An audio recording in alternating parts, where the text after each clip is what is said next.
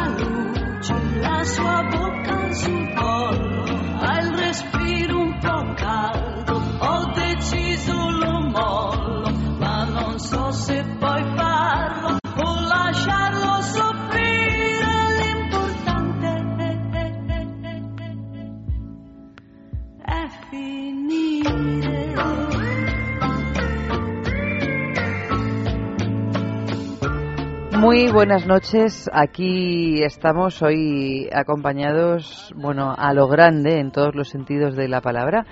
Eh, literatura erótica, lecturas para la libido, en un 21 de abril, muy, muy cerquita de ese 23 de abril, día de San Jorge, todo hay que decirlo, de 1916, es decir, hace ya unos cuantos años, Miguel de Cervantes, que era la máxima figura de la literatura española, como todos sabemos, era enterrado en Madrid.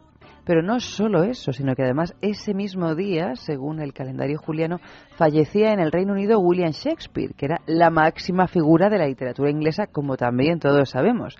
Y dada la triste coincidencia para el mundo de las letras, la UNESCO aprobó en el año 1995 en París que el Día Internacional del Libro y el Derecho de Autor se celebrase cada 23 de abril. Por eso hoy vamos a hablar de literatura, pero de la que nos hace subir la libido. Para que vayáis preparando ideas sobre qué regalar ese día del libro que nos queda a 48 horas, a penitas 48 horas. Así que vamos a regalar algo que no sea solo, pues no sé, los típicos libros de aventuras. Vamos a regalar libros de otro tipo de aventuras. Está Max Recarte. Muy buenas noches, Max. Muy buenas noches, ¿cómo estamos? Y Luis Álvarez, por otro lado. Muy buenas, buenas noches. noches. Luis, ambos provenientes de la juguetería, de esa tienda referencia, ya no solo en Madrid, sino todo en todo el territorio nacional, de juguetería sexual, que tenemos ya un montón de lugares para ir físicamente si queremos, en, en Travesía San Mateo número 12, en la calle Pez número 13, ambas en Madrid, pero también en, en Donostia, en San Sebastián, en la calle Usandizaga, al ladito, al ladito del edificio Cursal. También tenemos página web en la juguetería por si acaso tenéis más ganas de comprar por internet, www.lajugueteria.com y hoy estamos rodeados de, de libros.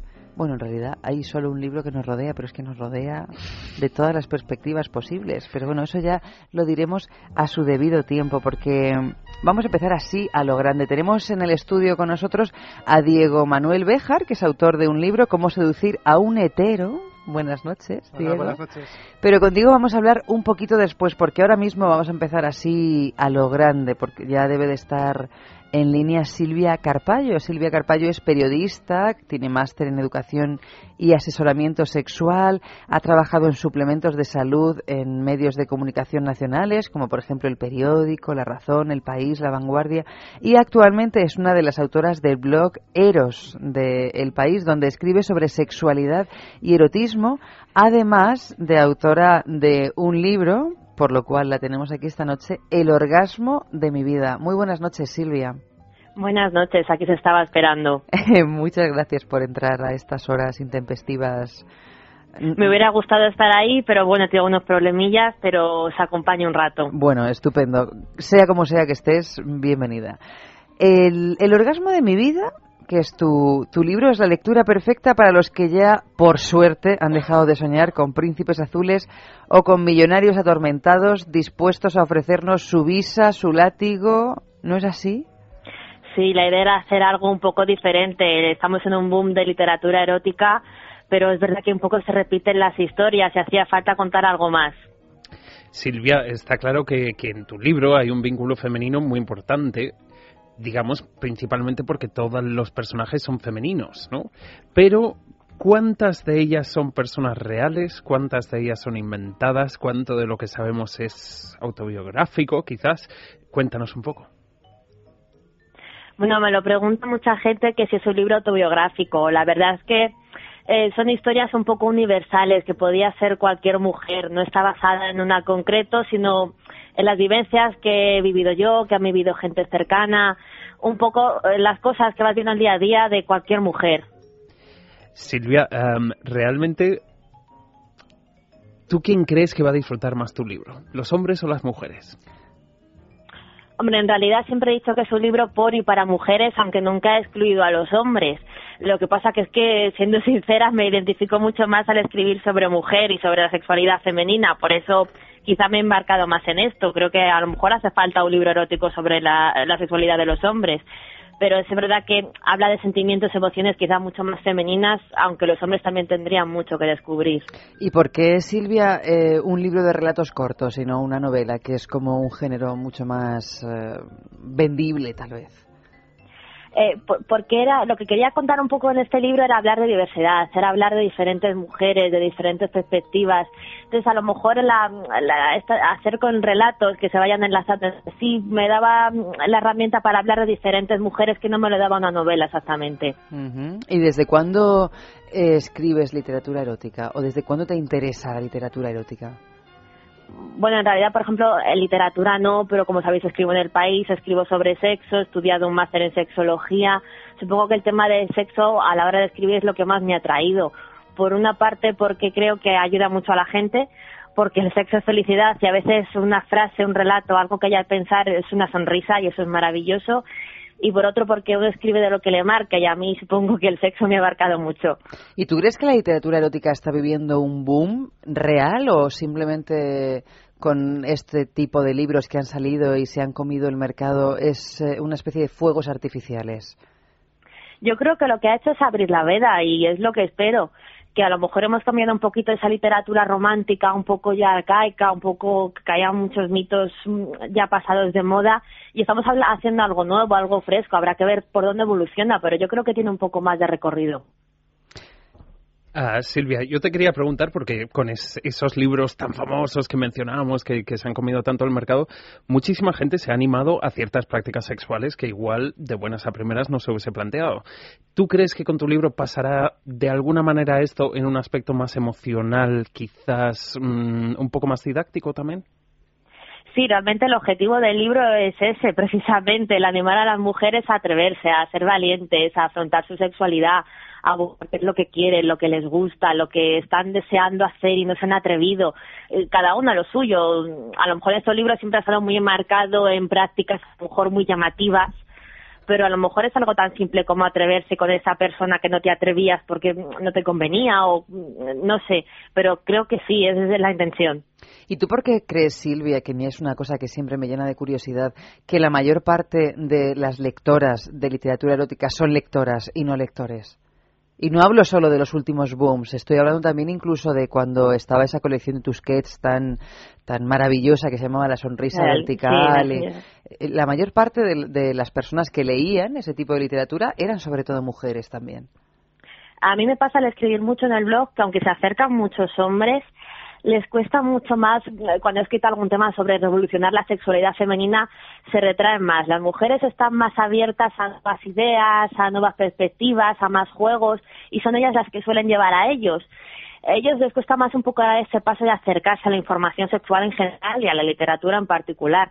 Pero creo que eso también está cambiando un poco, que con estos libros muchas mujeres han animado a sus parejas a leerlos y a ellos también les ha gustado.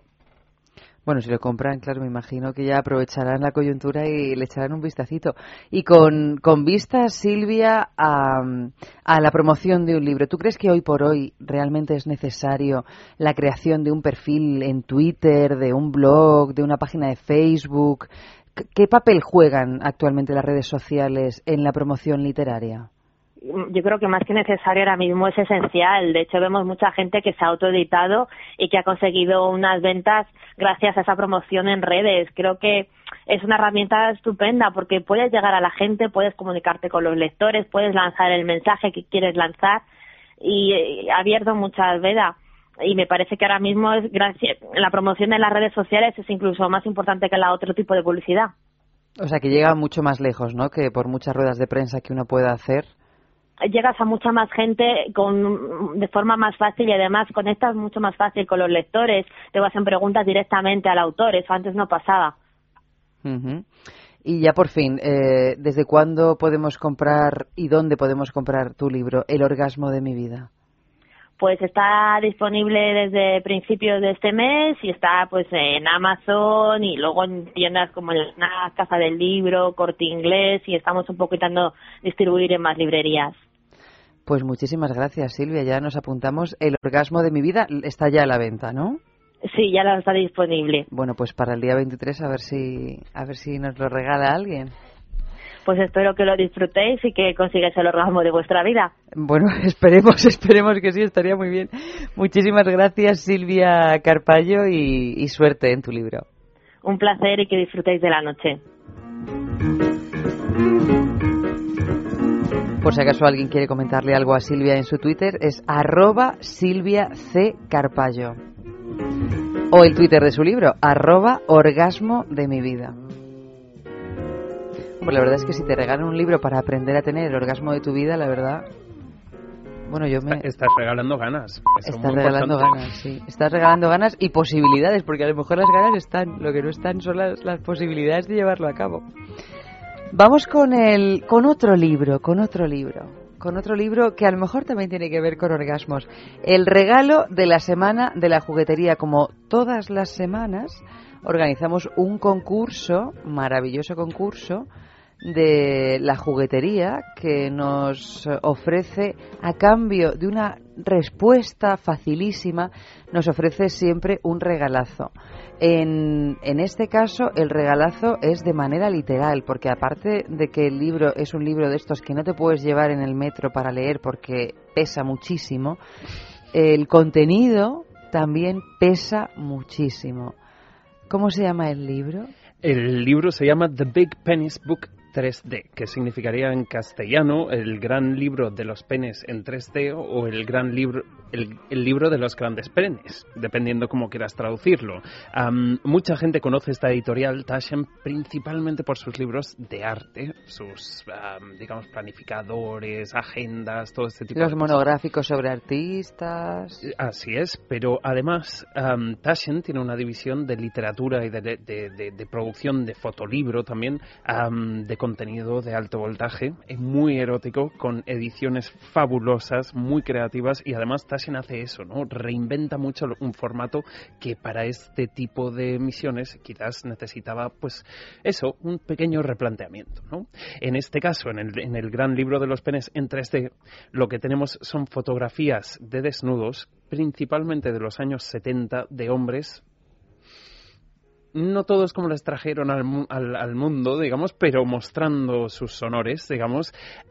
es que como sus madres los hayan traído al mundo con semejantes penes. Y con semejantes cuerpos. Pero bueno, aparte de eso... Más de uno y más de dos habrían caído en el incesto. Para mí, parte del gran atractivo de este libro es que muchos, muchas de las fotos realmente tienen una sensación como casi de un posado, por favor, no es un posado como pornográfico, erótico, digamos, porque realmente era en una era en la que la sexualidad o la expresión física de la sexualidad era muy diferente, mucho más inocente, digamos, ¿no? Con lo cual ahí tienes esa parte de esos penes impactantes, más todavía en 3D, con unas situaciones como muy comunes, muy naturales. Yo para que nuestros oyentes, ya sé que hemos traumado a algún oyente de, de, los deportes, pero es porque no están aquí, no pueden apreciarlo, porque si no se estarían riendo a carcajadas cuanto menos. Para que todos sepan un poco qué puedes sentir si te regalan este libro, si te dan este libro, si te compras este libro, ¿qué te parece que te pongamos unas gafas? Hombre, por supuesto, 3D, claro. De 3D. estas tan vintage y tan de en tres colores. Y he hecho una pequeña selección de algunas de las fotos que yo creo que te van a hacer quedarte con la mandíbula batiendo o colgando o que van a causar una reacción en ti. Vamos allá. A ver, vamos a ver. Mira si al, al final a mí me trauma y no y ya no quiero salir de este libro nunca. Decido mudarme aquí. A ver, ¿eh? Lo primero, decir que son todos fotos reales de cuerpos reales. o sea que no hay Photoshop en este asunto. Son muy poéticas. Son muy poéticas. ¿sabes? Qué barbaridad. Pero esto, esto realmente es verdad. No me lo creo. Ujú, ¿Ah, sí? ujú. Fíjate que yo te digo que esa está delgadita para el tamaño que tiene, ¿no? Bueno, es que si tiene ese tamaño y fuese gordita, imagínate. Pero este hombre, puede- este hombre no puede practicar mucho sexo. Hombre, no sé. Este hombre tiene un pene, y no estoy exagerando, es negro, por supuesto, este hombre, eh, que le llega, el glande del pene le llega a la rodilla. Qué lujo. un lujo que, al que muy pocos tienen acceso, ya sea ellas o ellos. Yo, este es el pene, he de decir que este es el pene más grande que yo he visto en mi vida. Hablando de poesía. Mm. Sí. Es tremenda poesía, sí. Pero claro, en comparación con la primera, esta yo diría que está pequeña. Bueno, y como... Es gordita, eso sí que es verdad. Y es muy bella. Es muy bella, es muy bella. Uy, pero este sí que se ve en 3D. Este se ve en 3D total. Este, esto es otro. Aquí casi todos son negros, claro. No. Pero, Tampoco. pero muchos son negros. Ay, qué gracioso que se ve en 3D. Bueno, este negro me ha cautivado. Este señor me ha cautivado porque además es que tiene, ah, tiene un pene precioso. ¿No? Tiene un pene muy bonito. Hay que tener personalidad entre las piernas. Hay que tener personalidad y llevar lo que te ha tocado en suerte o en desgracia con muchísima alegría. Porque yo no tengo tan claro que el primero que hayamos visto sea una suerte, ¿eh? Hoy mira este. También, bueno, tampoco se queda corto. Y lo de la idea de, de hacer este libro en 3D, Pues yo porque en realidad uno puede apreciar el tamaño del pene sin necesidad de las tres dimensiones, pero porque queda muy gracioso ver que, que se separan del escenario, que a veces el pene cobra vida propia. Yo creo que realmente es mm, una interpretación de lo que sería una fotografía erótica según Taschen, digamos, ¿no? Toda la colección erótica de Taschen ah, la edita Diane Hanson, que es una mujer que, que ha trabajado mucho con, con, con revistas masculinas, digamos, y además con el arte también. Y yo creo que ellos siempre, cuando se plantean un libro de este tipo, siempre dicen, ¿y cómo me lo reinvento? ¿Cómo reinvento el formato del libro? Este libro tampoco es que vayas a leer mucho. No, de Pero- hecho no va a salir nada porque no hay letras. Puedes llegar a empañar esas gafas del 3D. Sí, sí, sí. Este, por ejemplo, lo que puedes leer ahí en el de antes es que se llama Cowboy, el chico. Este se llama Ernie Nava. Sí, sí. Uy, este, por Dios, tiene hasta sombra y todo el pene. Gary Tattle. Qué barbaridad. Mick Gillen. La verdad que es que, por ejemplo, en esta foto de Mick Gillen, el pene está como fuera del cuerpo, ¿no? Yo lo estoy viendo aquí como si fuera una especie de ente abstracto. Me encanta cómo haces como que vas a tocar la foto e intentas ga- agarrar el aire. ¿no? Sí, no, pero es verdad, porque es que parece que da la sensación de que lo puedes agarrar. Uh, Steve Chambers. Pero estos son actores porno, todos los protagonistas. Ah, no, son. Esto también, o sea, el tamaño de estos penes ocurre también fuera del cine porno. Sí, bueno, realmente los penes grandes, grandes, grandes. am, ¿Cómo es la estadística, Luis?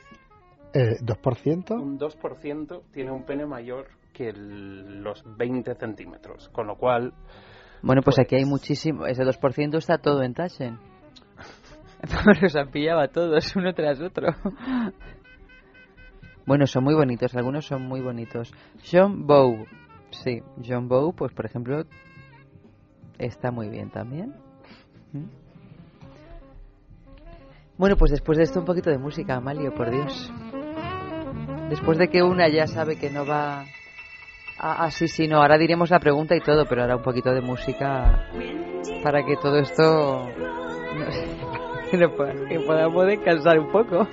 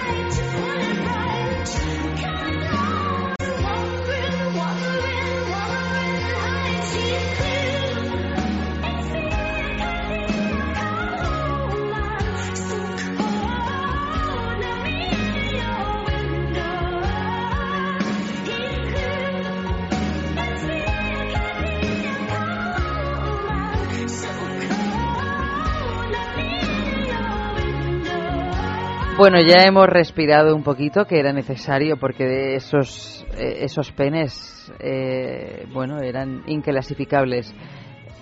¿Cuál es el actor mejor dotado de la historia del cine porno? Resulta que es la, la pregunta de esta noche. A mí se me llena la boca. Porque para recibir el The Big Penis Book 3D by Taschen, es decir, el gran libro de los penes o el libro de los penes grandes, en cualquier caso de la editorial Taschen, tenemos que responder a esta pregunta que es un poquito más difícil de lo habitual. Pero Bueno. hemos preparado un porrón de pistas. Ah, sí, bueno, pues vamos a ello. A ver, pris, pistas, pistas. Mira, su mayor esplen- esplendor se produce en los años 70 y 80 y no solo llegó a rodar secuencias heterosexuales, sino también cine gay.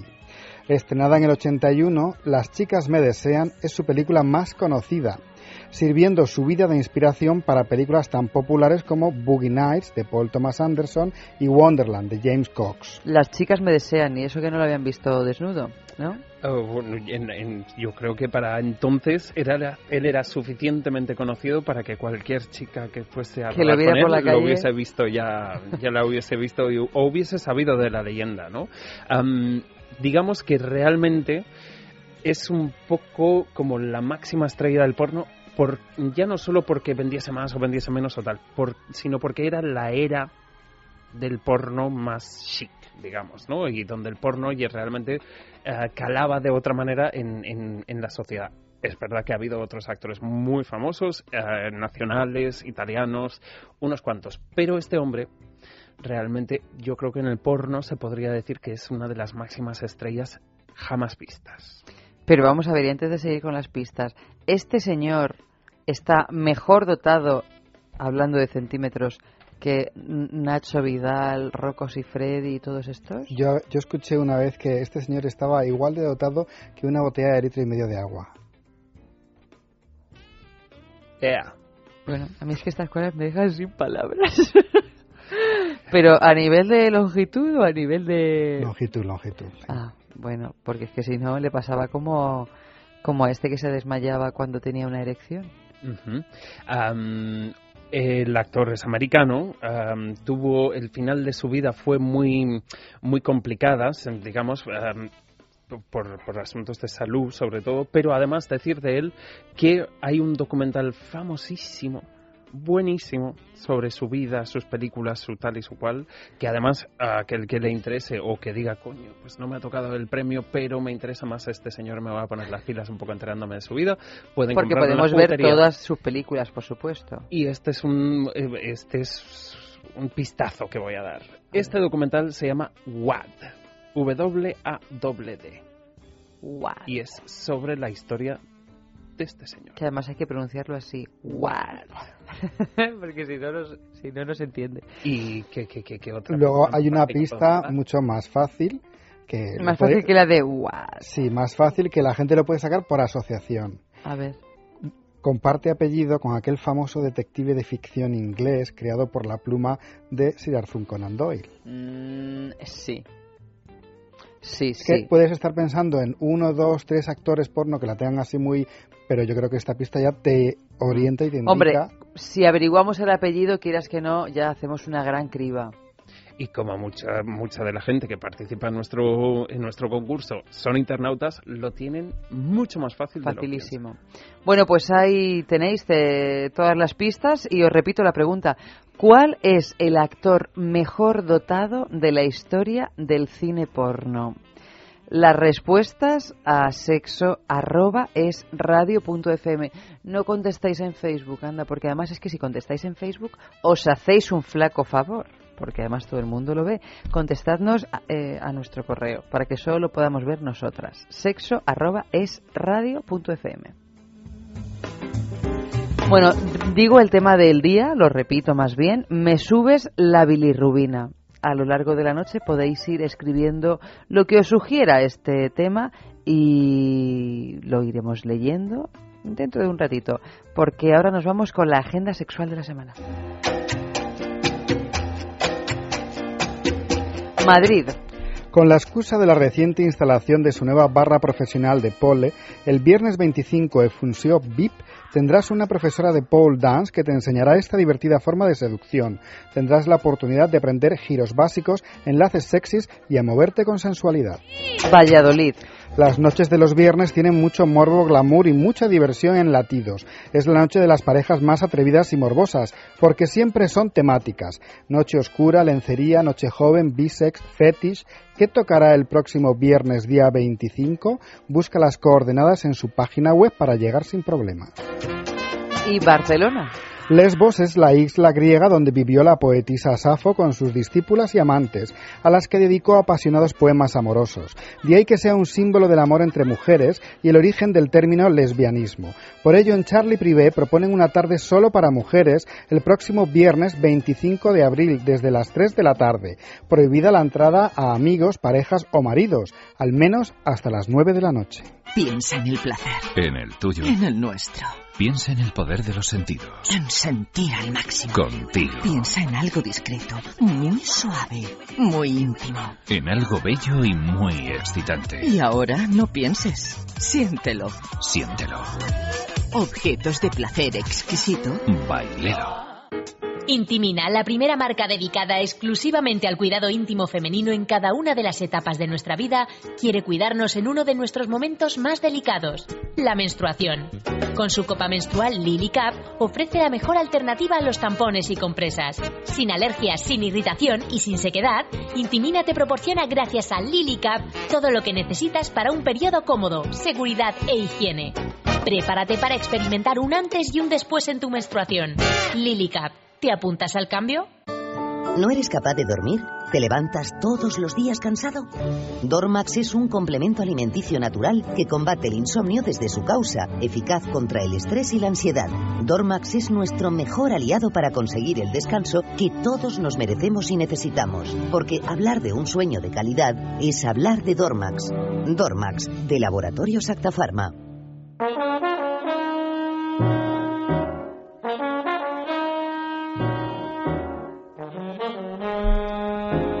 ¿Qué gay no ha soñado con seducir a un hetero? Bueno, pues eso es lo que le pasa al impulsivo protagonista de la novela de Diego Manuel Béjar, que lo tenemos aquí al ladito, cuando se obsesiona con el kiosquero de su barrio. Lo que en un primer momento es un inocente juego cambia de cariz cuando se le presenta la oportunidad de compartir piso con él, convirtiéndose en toda una aventura en la que involucrará a sus amigos. Cómo seducir a un hetero es una comedia romántica cargada de ironía y con un puntito de cinismo, pero además aborda otros temas y estilos. También hay momentos tensos, momentos más reflexivos y, por supuesto, alguna que otra alegría erótica. Muy buenas noches de nuevo, Diego. Hola. A ver, ¿estamos hablando de literatura erótica, de humor o de una simple guía práctica con el objetivo real de aprender a seducir un a un heterosexual? Es, es una comedia romántica, basada en una serie de situaciones que se van produciendo y tal. Lo que pasa es que también tiene sus momentos más, más eróticos, tiene sus momentos más emotivos, pero sobre todo la, la línea de todo el libro es jugar un poquito con, con el morbo de, de, más que de lo prohibido, de lo inaccesible, ¿no? Ujú, como en el caso del kiosquero para el protagonista de tu novela. Mm. ¿Cómo te surgió la idea de escribir este libro? Bueno, me gustaba mucho el kiosquero de mi barrio. Empecé, empecé a fabular yo conmigo mismo. Y la verdad es que... el Y le dedicaste un igual- libro. Sí, Para empieza- que lo vendiera. lo que me pasó a mí, que me gustaba mucho, empecé a fijarme en él. Cuando me di cuenta ya sabía cómo se llamaba, dónde vivía, cómo era su ropa interior, a qué hora llegaba a casa. Pero ¿y lo de su ropa interior, ¿cómo lo sabías? Porque se agachaba a coger paquetes de periódicos. Ah, bueno, es verdad que ahora esta moda de los pantalones cagados. Claro, y los fines de semana tendía la ropa. Ah, pero que tú lo tenías. Era tu vecino, además. No, no, es que le seguía hasta su casa. Ah, bueno. Entonces, pues a partir de ahí, pues yo dije, ¿y si además... ¿Y cómo se lo tomó él eso de ser seguido? Él nunca lo supo. Ah, nunca lo supo. Ni lo sabrá. Esperemos que no esté escuchando este programa porque si no has dado una gran pista. Si no te mudas. Bueno, Diego, am, ¿esto no juega a la inversa para los gays? Que siempre que conocen a, hetero, a, a un hetero les saca la cosa esta de, bueno, a mí yo una vez fui a chocar y me intentó ligar todo el barrio. Sí, hay algunos heteros que se lo tienen muy creído. Lo más gracioso es cuando le explicas al hetero que no, que él no te gusta. Se sienten ofendidos O que le explicas que él no estaba en choca, sino en malasaña. también. Que suele pasar, ¿eh? También. Estaba en Como choca. en Santa Cerquita o en Alonso Martínez. O en Alonso Martínez. No, es que ese bar no es de Chueca. No, que algunas veces, algunas veces pasa. Hay zonas así muy limítrofes como la Latina y Lavapiés. Alonso Martínez y Chueca a veces están muy cerquita. Así es. Sí. Realmente, Diego, el libro, ¿quién crees que lo va a comprar más? ¿A quién va dirigido? ¿Quién se va a reír más? ¿Quién se va a divertir más? Porque, por ejemplo, ahí tienes el caso de alguna película que trata temática gay, pero que el público que le dio los cinco votos no era el público gay, digamos, ¿no? Entonces, ¿quién crees que va a coger este libro, va a abrirlo y se va a tronchar de la risa? Pues yo creo que le va a gustar mucho, sobre todo a, la gente gay, porque se van a sentir identificados con un montón de situaciones, se lanzan un montón de temas que, que no son tampoco del otro mundo, pero de los que no se suele hablar tampoco, ¿no? Y habrá también muchas mujeres heterosexuales que les va a llamar la atención, porque si el protagonista piensas que es una mujer, un poquito loca, eso sí, las situaciones son las mismas. El hombre hetero, desde un punto de vista primigenio, es una constante tanto para gays como para mujeres. Pero bueno, en realidad las herramientas que tú ofrezcas en el libro para un gay que quiera seducir a un hombre hetero pueden ser utilizadas por una mujer también, ¿no? Sí, en realidad son. O sea, lo que hace el protagonista a lo largo de la historia eh, sería una especie como de recursos para, para el acoso, básicamente. Acoso Ah, recursos para el acoso. Bueno, Sí, o sea, hay técnicas Para para, el acoso para la ropa interior a alguien o para llevarlo a ciertas situaciones.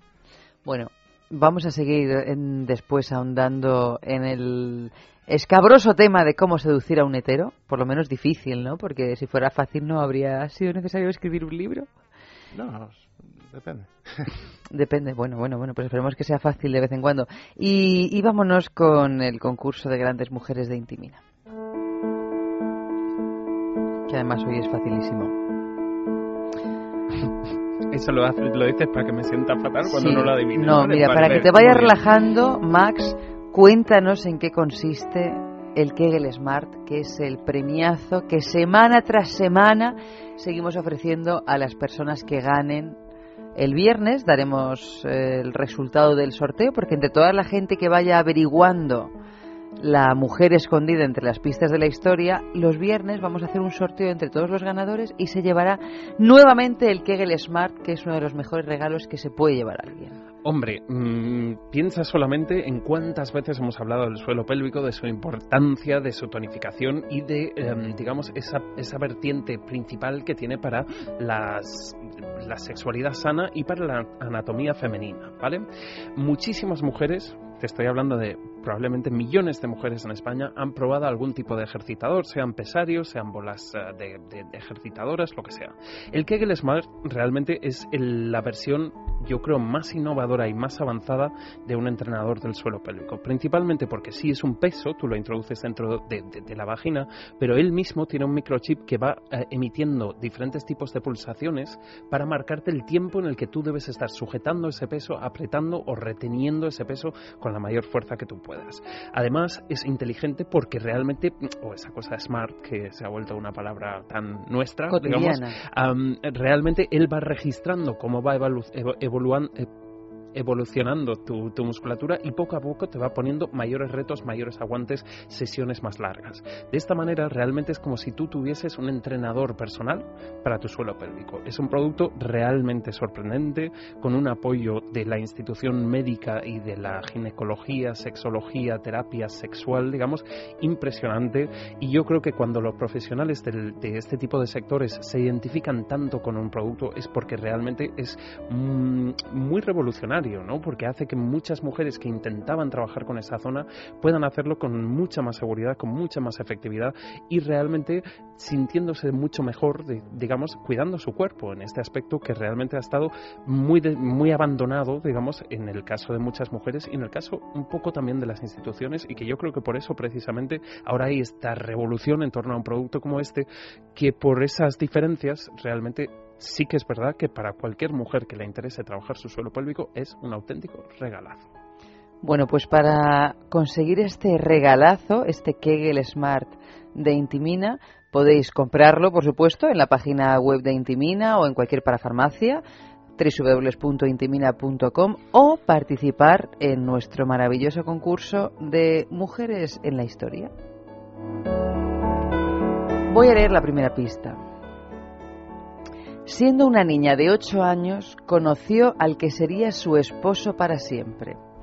Algunos de los consejeros de su padre no lo creían suficientemente bueno para ella, porque era un príncipe sin hogar ni reino. Hay Ah. muchos de esos. Era asiática. Eh, no, Mm. no era asiática.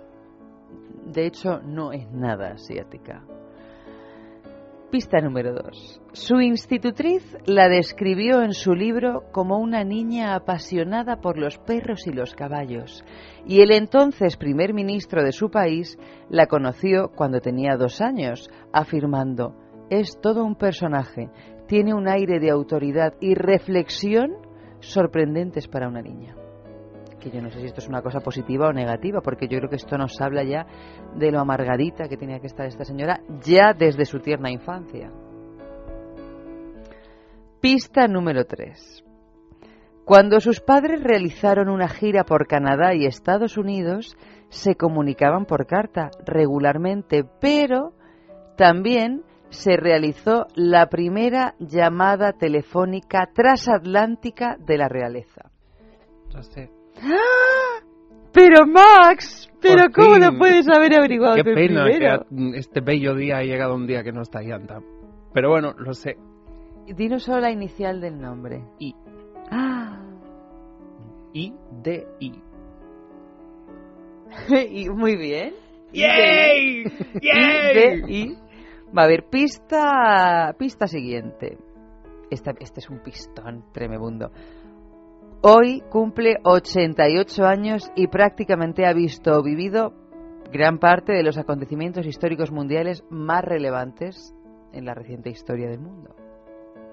Yo es que ya diciendo él eso ya me imagino. Claro. Sí. y de I.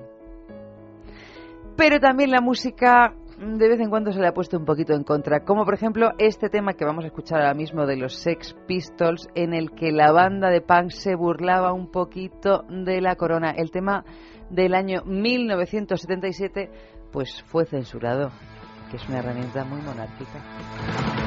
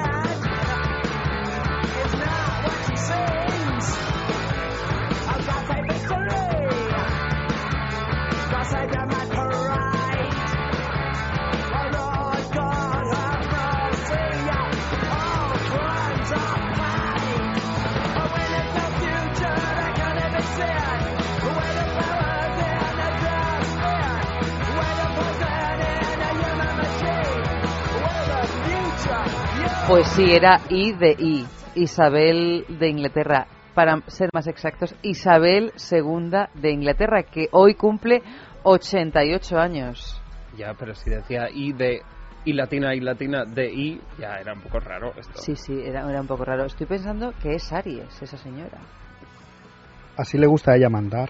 Oye, perdona, yo soy Aries también. ¿eh? Pero es que las mujeres Aries son muy son más que los hombres. ¿Pero qué dices, Luis? Sí, sí, cuando hay una pareja y él y ella son Aries, la que manda es ella. Ah, sí. No hay discusión. No hay discusión. Y además ella le pega a él. Bueno, eso, eso, eso es falso. No levantes falsos testimonios acerca de las mujeres que somos Aries. No, es- es lo que levantes decía- falsos testimonios y pon la cacheta. Es decir, no levantes falsos testimonios que te atizo. Bueno, mira, yo vivo en una casa llena de Aries y de Libras. Mi padre es Aries y mi hermano también. Y yo no sé si mandan ellos más o yo, pero Mandas tú fijo. somos gente muy muy impulsiva y muy Mandas tú fijo. iniciadora. Lo que pasa es que igual ellos no se dan cuenta. Ajá, probablemente. bueno, vámonos con el informativo ardiente de esta noche.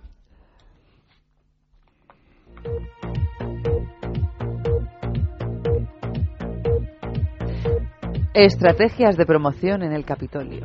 Según revela National Journal, desde 1983, el fundador de la revista Hustler, Larry Flynn, el rey del porno por profesión y agitador político por vocación, envía por correo cada mes el último número de su publicación a los 535 miembros de las dos cámaras del Congreso de los Estados Unidos. Que llegue o no a los congresistas es otra cuestión, puesto que no es un envío personalizado, sino que todos los números llegan en un mismo paquete debiendo ser distribuidos por el personal del Congreso o los becarios, aunque debe llegar porque en 1984 trataron infructuosamente de evitar recibir la, la revista sin conseguir su objetivo. Detenida por hacer porno con animales.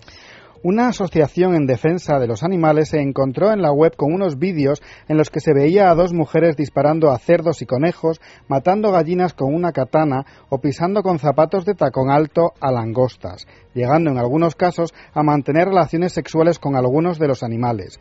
Como consecuencia, el 4 de abril era detenida Sara Zamora, que se enfrenta a ocho cargos de maltrato y crueldad animal, siendo posteriormente detenida Stephanie Heard, de 29 años de edad, que se enfrenta a cinco cargos de idéntica índole. También Adam Redford, propietario de la vivienda donde se realizaron las grabaciones, se enfrenta a cargos similares, siendo además quien supuestamente producía los vídeos.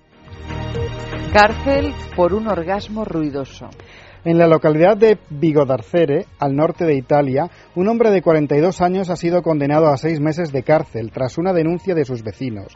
El motivo, se quejaban de los gritos que tanto él como su pareja proferían cuando mantenían relaciones sexuales. Después de un año de sentirse acosados y alegando que sus gritos y gemidos atentan con, con la paz del consorcio y el decoro en el edificio, los vecinos decidieron denunciarle, siendo condenado por un juez local.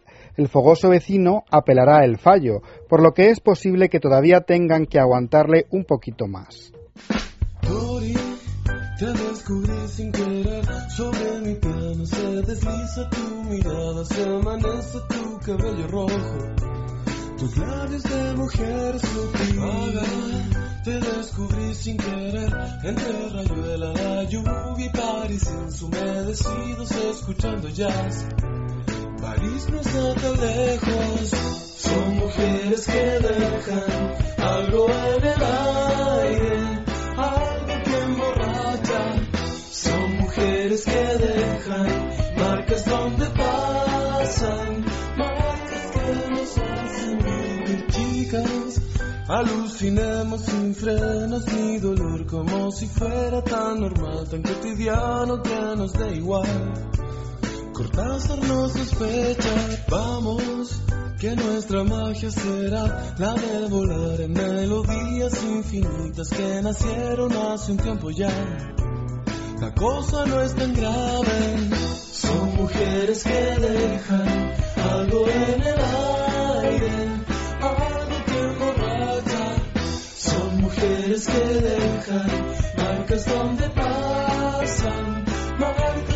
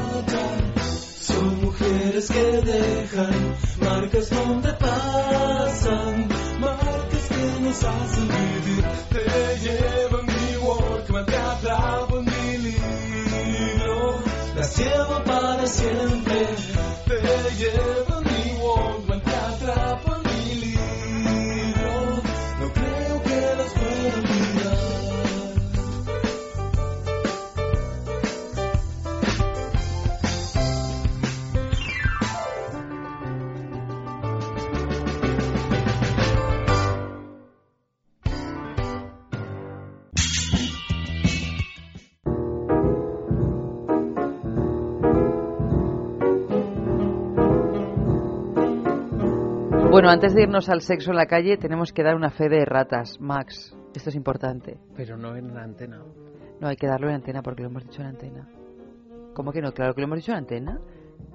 Hemos dicho en No. antena que Tita Cervera. Bueno, No.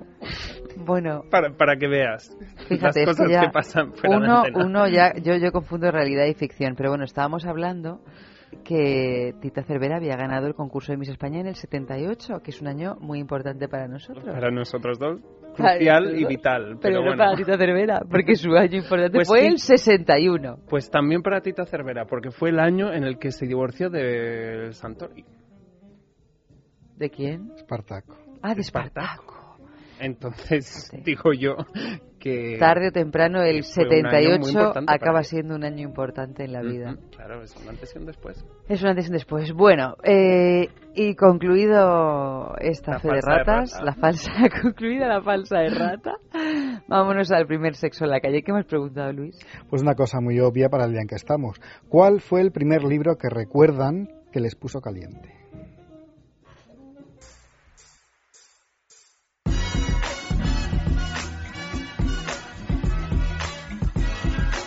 Hola, soy Carlos Trova y soy cantante. El primer libro que recuerdo así que se montó bastante revuelo y que me puso cachondo, claro, porque rápidamente me di cuenta que había que conseguir, era eh, un libro llamado Las edades de Lulu.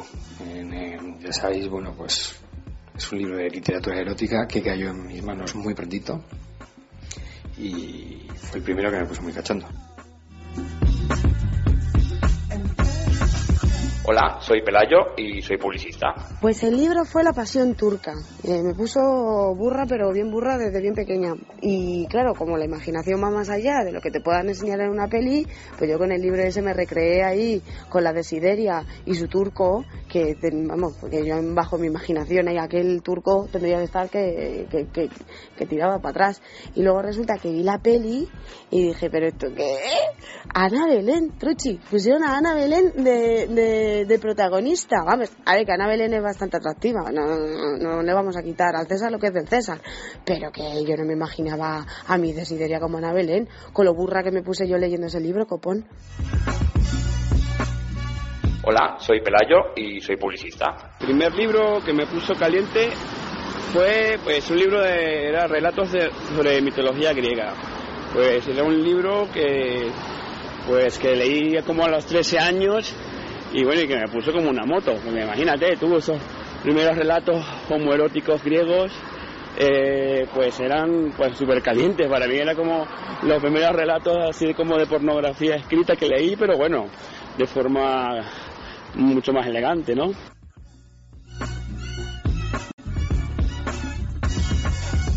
Hola, soy Gloria y soy abogada matrimonialista.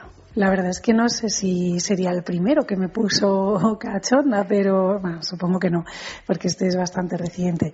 Pero uno que sí que me, que me gustó en ese sentido es un, un cómic de un dibujante japonés que es bastante bestia y, y ya tiene un contenido bastante erótico, o sea que tiene todo el propósito de ponerte cachonda y además, bueno, las historias que cuenta también son interesantes. Este era, eh, se llama Maruo él y bueno, tiene diferentes historias, todas con un contenido bastante intenso.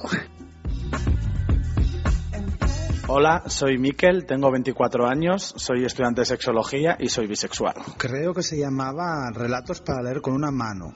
si no me equivoco. Y, y nada, estaba en el cajón de mis padres, ahí oculto, que un día fui a cotillear, pues tendría 10 o 11 años. Y para mí supuso toda la revolución de, de la sexualidad, ¿no? Y lo recuerdo con, con cariño, la verdad. Piensa en el placer, En el tuyo. en el nuestro, Piensa en el poder de los sentidos. en sentir al máximo. Contigo. Piensa en algo discreto, muy suave, muy íntimo. En algo bello y muy excitante. Y ahora no pienses, siéntelo. Siéntelo. Objetos de placer exquisito. Bailelo. Intimina, la primera marca dedicada exclusivamente al cuidado íntimo femenino en cada una de las etapas de nuestra vida, quiere cuidarnos en uno de nuestros momentos más delicados, la menstruación. Con su copa menstrual Lily Cap ofrece la mejor alternativa a los tampones y compresas. Sin alergias, sin irritación y sin sequedad, Intimina te proporciona gracias a Lily Cap todo lo que necesitas para un periodo cómodo, seguridad e higiene. Prepárate para experimentar un antes y un después en tu menstruación. Lily Cap, ¿te apuntas al cambio? Hablemos de Dormax. Fatiga, estrés, cansancio acumulado, irritabilidad son síntomas claros de insomnio y de una falta de sueño reparador que día a día afectan a nuestra salud y calidad de vida. En estos casos, Dormax Complemento Alimenticio Natural es una solución eficaz. Dormax nos ayuda a neutralizar las causas que nos impiden dormir, asegurándonos un descanso de calidad y verdaderamente reparador. Dormax, de Laboratorios Actafarma.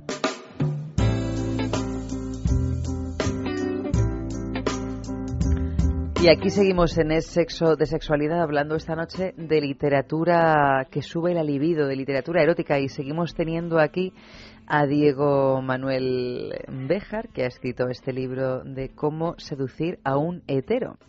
Y resulta que se trata de tu primera novela, esta, pero habías publicado antes un relato corto en una antología titulada Nocturnabilia que fue publicada por la editorial Stonewall que además diriges, así como también la editorial Punto en Boca, o sea, no solo diriges una, sino dos.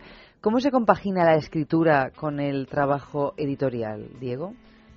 Bueno, yo es que siempre escribí, porque como tengo tanta pluma, pues a veces... Tuviste que darle salida por algún escribía, lado. claro. Y, y luego lo de la editorial, pues fue pues porque si te gusta la literatura, pues y se te se dan las circunstancias, pues al final te acabas metiendo. ¿Y cómo se compagina? Pues como se puede, haciendo equilibrismo. ¿Pero qué tipo de, de libros editáis? Me imagino Eh, en Stonewall... Una sección en Stonewall es literatura LGTB, que puede ser erótica, o de descubrimiento, incluso de humor también. Y en Punto en Boca se publica más genérico, ¿no? Para todo, todo tipo de, de temáticas. Diego, pero es que además, em, digamos que en tu trayectoria destacas como activista LGTB, como, como bien íbamos contando, pero es que además presentaste un cortometraje al Festival de Gijón. Sé que también eres director general de Looping Media, digamos, que, que, que gestiona redes como Geomundos o universogay.com. Am, también fuiste creador de chueca.com y actualmente gestionas un espacio cultural, La Salita de las Letras. ¿A ti te queda tiempo para seducir heteros? A heteros o a gays, ¿te queda tiempo para algo? Sí, bueno, me queda más tiempo para el sexo que para el amor últimamente, pero... Pero bueno, es que siempre he sido un, un culo inquieto y siempre me, me ha gustado hacer de todo. Para que te hagas una idea, mi, mi abuelo siempre decía, yo, menos maricón y astronauta, he sido de todo. A mí ya solo me queda ser astronauta.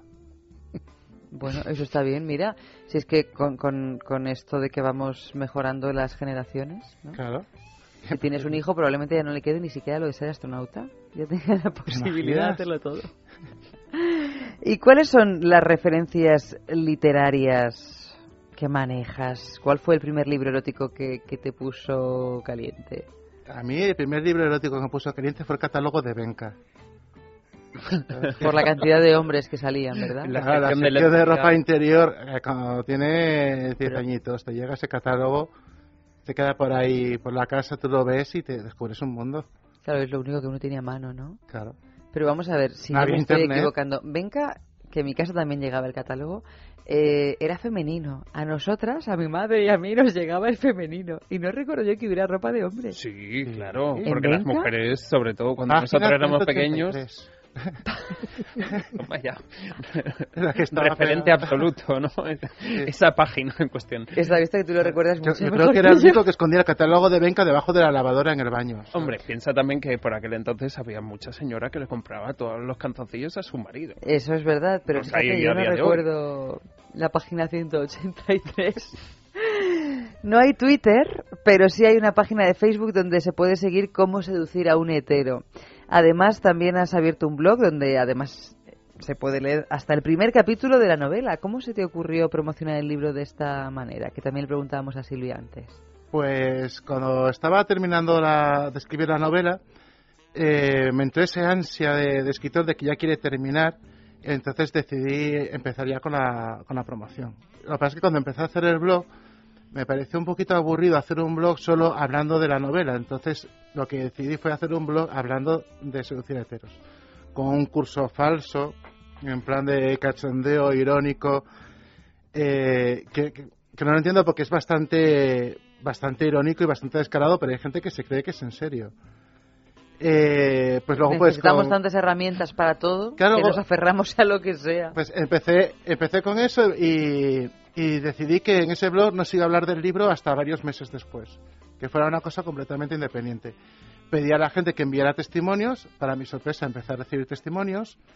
La página de Facebook empezó a, cre- a crecer en fans, ahora tiene eh, 6.700 y pico seguidores. ¿Pero qué dices? Y empezó en diciembre, a finales de diciembre. De- Pero lo has ido promocionando boca a boca, la gente... No, es que es flipante, la gente lo comparte y lo, lo comenta y entra a saco. Y luego pues empecé a... O sea, hay mucha necesidad de averiguar cómo seducir a un hetero. Eso Sí. es lo que nos lo que nos dice la reacción con respecto a tus Claro, iniciativas. ido haciendo que el blog evolucionara. Luego ya me vine arriba y empecé a, a echarle cara y a pedir a famosos que me, que, les- que me dejaran que les grabara en vídeo contando experiencias suyas con heteros. A famosos gays. Y a famosos gays, sí. Claro. Y empecé con el actor porno Martín Maza, ah, luego pues, pues DJs, cantantes, eh, drags, concursantes de realities y, y cada vez me, me, me, me sale más gente para hacer los vídeos, es súper divertido, me paso bomba. Lo siguiente que va a ser una aplicación. La intenté hacer. Estoy en no sé dónde y me han mirado no sé cómo. La, la intenté hacer, pero me salía muy caro. Ya es como. La promoción es en pobre. Claro, es que estamos hablando de literatura. ¿Cuándo salió a la venta el libro? Pues hoy mismo. Ah, hoy mismo. Hoy el mismo día del cumpleaños de Isabel II de Inglaterra. Eso es un buen augurio. Porque además es un buen augurio, a pesar de lo que pueda pensar Luis Para un Álvarez. republicano lo es. Es un buen augurio, no, no me refiero por el tema de Isabel II, por supuesto, Por las reinas. por las reinas Sí. y por el Aries. Porque Aries es un iniciador. Es que vosotros no le dais bola a la astrología, pero yo sí le doy bola. Pero yo lo de Aries lo he dicho en positivo. No, no, ah, sí. Ah, Hombre, bueno. por supuesto. Menos mal, pensaba que lo había dicho No, negativo. no, todo lo Pero contrario, empezar sí, un proyecto en bajo el signo de Aries, eso le da mucho mucho impulso. O sea, yo creo que le va a ir bien. Más allá de que coincida con que la reina Isabel II cumpleaños. Bien, ya está yendo porque las ventas están siendo majas. O sea, desde hoy que está Sí. se ha, ha salido a la venta, las Me ventas ya por el corte inglés y ya estaba agotado allí. Toma ya. Sí. Toma ya. Y en la Llevo FNAC, ver, una botella de, de de- de ficción, vino o algo. La primera repisa de novedades, ahí está, dos pilas de libros. Estoy encantadísimo. Bueno, pues es que ante esto no podemos decir, no podemos dar ningún más buen augurio. augurio. Que se preparen los heteros. Exactamente, que se preparen los heteros porque creo que van a caer todos en las redes. Bueno, hay un capítulo en el blog que se titula Cómo seducir a un gay. O sea, ya También. estoy ampliando público. Bueno, pero eso es un poco... Hoy en día con el Grindr y las demás aplicaciones y con estas agendas tan apretadas, eso es un poco imposible ya, ¿no? No, es fácil. Es fácil, pero ¿es una seducción real o es un... eh, un- ¿Lo de seducir a un hetero? No, lo de seducir a un gay. Lo de seducir a un gay es, es fácil. o sea, el, el método que planteo en el blog consiste en dos sencillos pasos. Uno, invite al alcohol. Dos, ofrézcale sexo. Tres, ignórele. Tres, ignórele. No, es que y si ya el paso, está, ahí el paso tienes- dos falla, vuelve al paso uno. Vale. ¿Y para seducir a un hetero? La seducir a un hetero ya hay que curárselo un poquito más. El método que planteo es a largo plazo, con, ganándose la confianza, proponiendo retos, Tomo está escrito en plan de cachondeo, o sea, no creo que a nadie se le ocurra hacerlo de verdad. Bueno, mira el blog. Eso te iba a decir. Mira Digo, mira, yo del creo blog. que hay mucha gente a la que se le está ocurriendo hacerlo de verdad. Mm. Hombre, yo lo que he visto es que hay muchísimas gente que 6.000 tiene- personas no pueden equivocarse, digo. Sí, vas a ver. Mientras- si compran el libro... O sí parece pueden, perfecto. pero bueno. Y de la literatura actual, ¿qué, qué autor erótico favorito o autora erótica favorita nos puedes decir? Pues... mm, en plan cerdaco yo diría Calvari. Y en plan así como rollo poético yo diría César Augusto Cair. Muy Pero bien. es que tiro a lo mío. No, no, no, que cada cual pluma. barre para su casa, por supuesto. Y ya la última pregunta, antes de, de pasar al balneario de la Ermida, que nos va a venir muy bien, y al último sexo en la calle de la noche.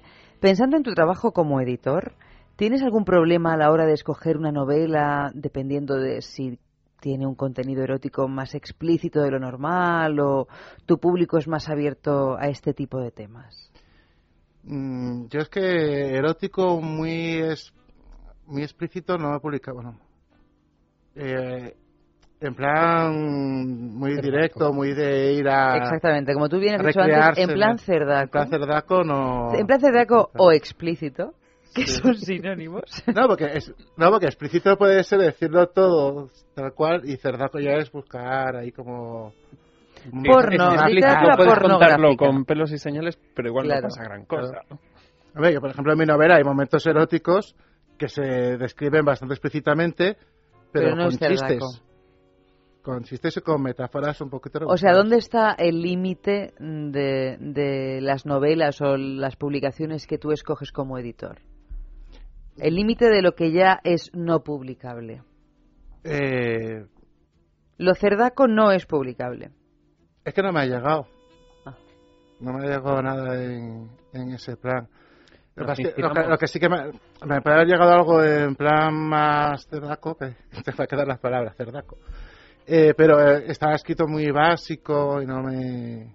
No, porque algo que sea un poco más mm, literario. Que puede ser se cerdaco hacer y estar bien escrito. No se es puede hacer- incompatible. Aunque parezca a priori que sí, no es Claro. incompatible. Se puede hacer erótica literaria, pero, por ejemplo, que sé si he publicado uno de ellos, eh, de, eh, Labios de Arcilla, por ejemplo. Pero tenía un ritmo y una poesía dentro. Aunque luego te cuenta de todo, vamos. Tu libro, Cómo seducir a un hetero, está editado por, me imagino, tu editorial, por supuesto. También no le va a dar el negocio a otro. ¿Por Stonewall o por eh, Punto en Boca? por Stonewall, porque es una novela muy... Muy gay. iba a decir marica, pero bueno, sí. Bueno, bueno, sí, es como cerdaco y explícito. Son sinónimos. Sí, de hecho, la, la novela, una de las dos con la que empieza es Si les molesta tu pluma, clávasela en los ojos.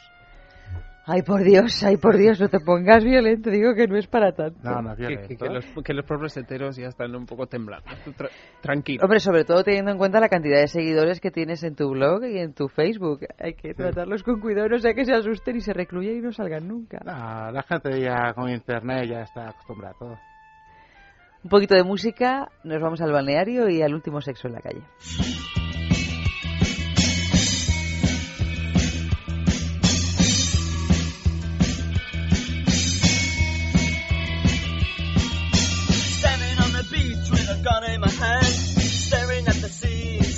At the sand, staring down the barrel at the Arab on the ground. The sea is open mouth, but I hear no sound. I'm alive. I'm dead. I'm the stranger, killing an Arab. Me subes la bilirrubina era el tema de esta noche, dice Jaume Mora. Eh, me subes la bilirrubina cuando me susurras al oído. Juanpe dice, me subes la bilirrubina, me bajas la hiel me dejas cao. Me subes la bilirrubina cuando me susurras te quiero al oído. Me subes la bilirrubina cuando me miras con esas esmeraldas que tienes por ojos. Me subes la bilirrubina cuando me llamas por teléfono a media mañana. Me subes la bilirrubina cuando te pones música y te veo canturreando por la casa. Me subes la bilirrubina y me bajas el azúcar. Encarnación dice, me subes la bilirrubina, me pongo amarilla de ira cuando no me haces caso.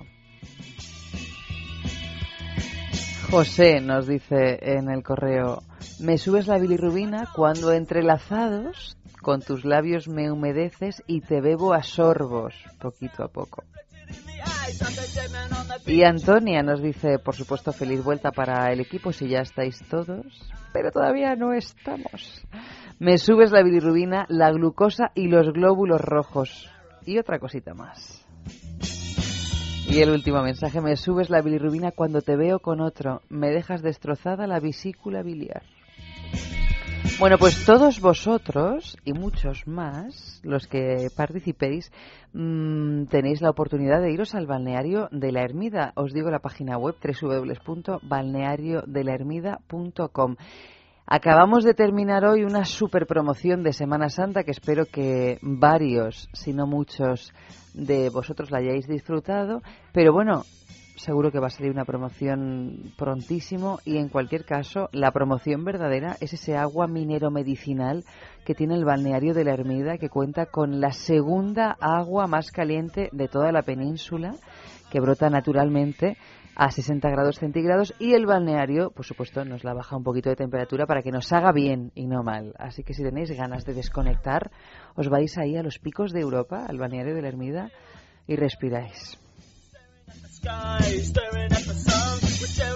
Y al borde de las 2 de la madrugada, vámonos con el último sexo en la calle de esta noche. Pues les hemos preguntado qué personaje de ficción literaria se llevarían a una nueva edición en versión erótica.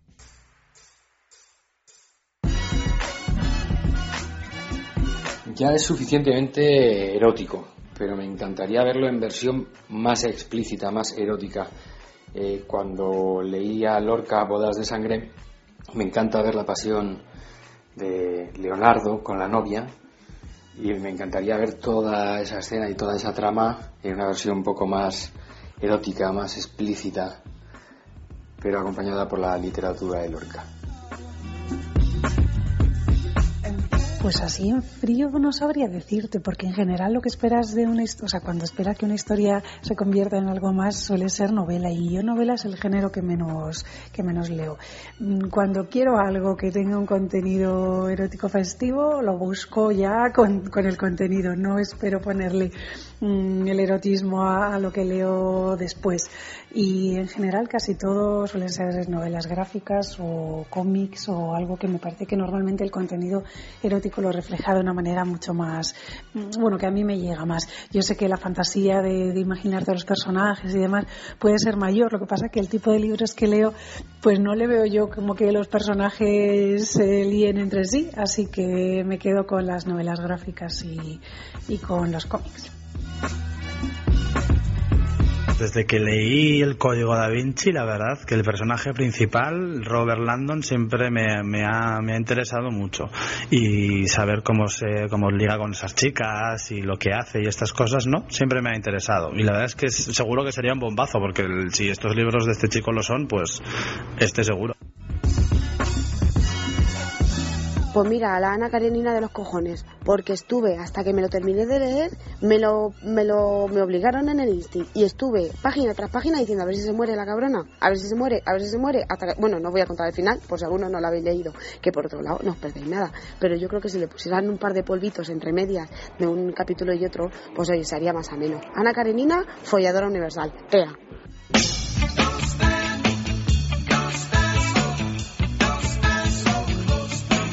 Bueno, y con esta máxima de Ana Karenina nos despedimos a vosotros hasta mañana. Max, buenas noches. Muy buenas noches. Luis, buenas noches. Muy buenas y noches. muchísimas gracias, Diego, por enseñarnos cómo seducir a un hetero. Gracias a vosotros. Nosotras, en menos de un minutito, empezamos con la sextulia. Así que nos vayáis.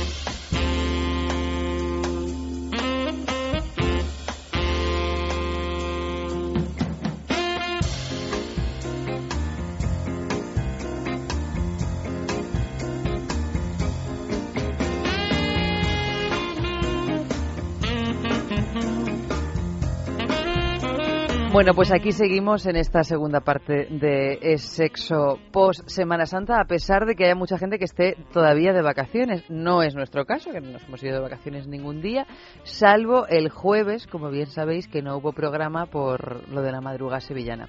Y como todos los lunes, pues toca Sextulia y además tenemos unas sextulianas, una de ellas que se está estrenando y dos que han venido cuando el año estaba despuntando. Incluso me atrevería a decir que llegasteis a venir antes del año nuevo, en el 2013, porque creo que estuvisteis en la semana de Nochebuena y en la semana de Nochevieja.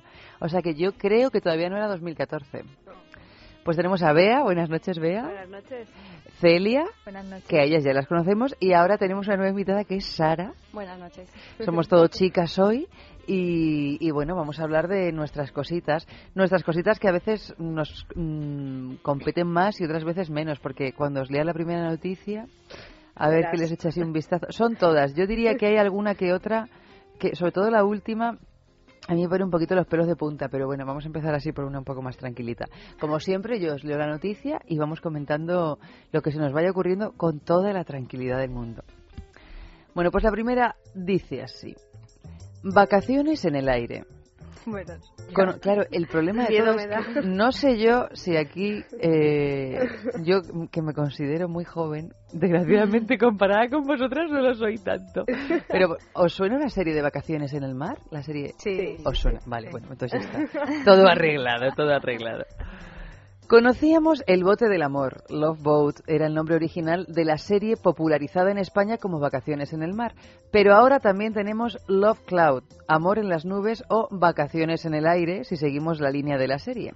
Es la propuesta de un empresario estadounidense llamado Andy Johnson que ha acondicionado un pequeño avión, un Cessna 421, para que las parejas que visiten Las Vegas puedan tener relaciones sexuales en el aire con todas las comodidades posibles. Es decir, este Cessna 421 cuenta con un colchón, almohadas y cojines para hacer el vuelo más placentero, servicio de limpieza antes y después de cada viaje, lo cual es de agradecer, y un sistema de iluminación y sonido que permitirán sacarle provecho a los 799 dólares que cuesta un vuelo de 40 Tomar por culo. minutos.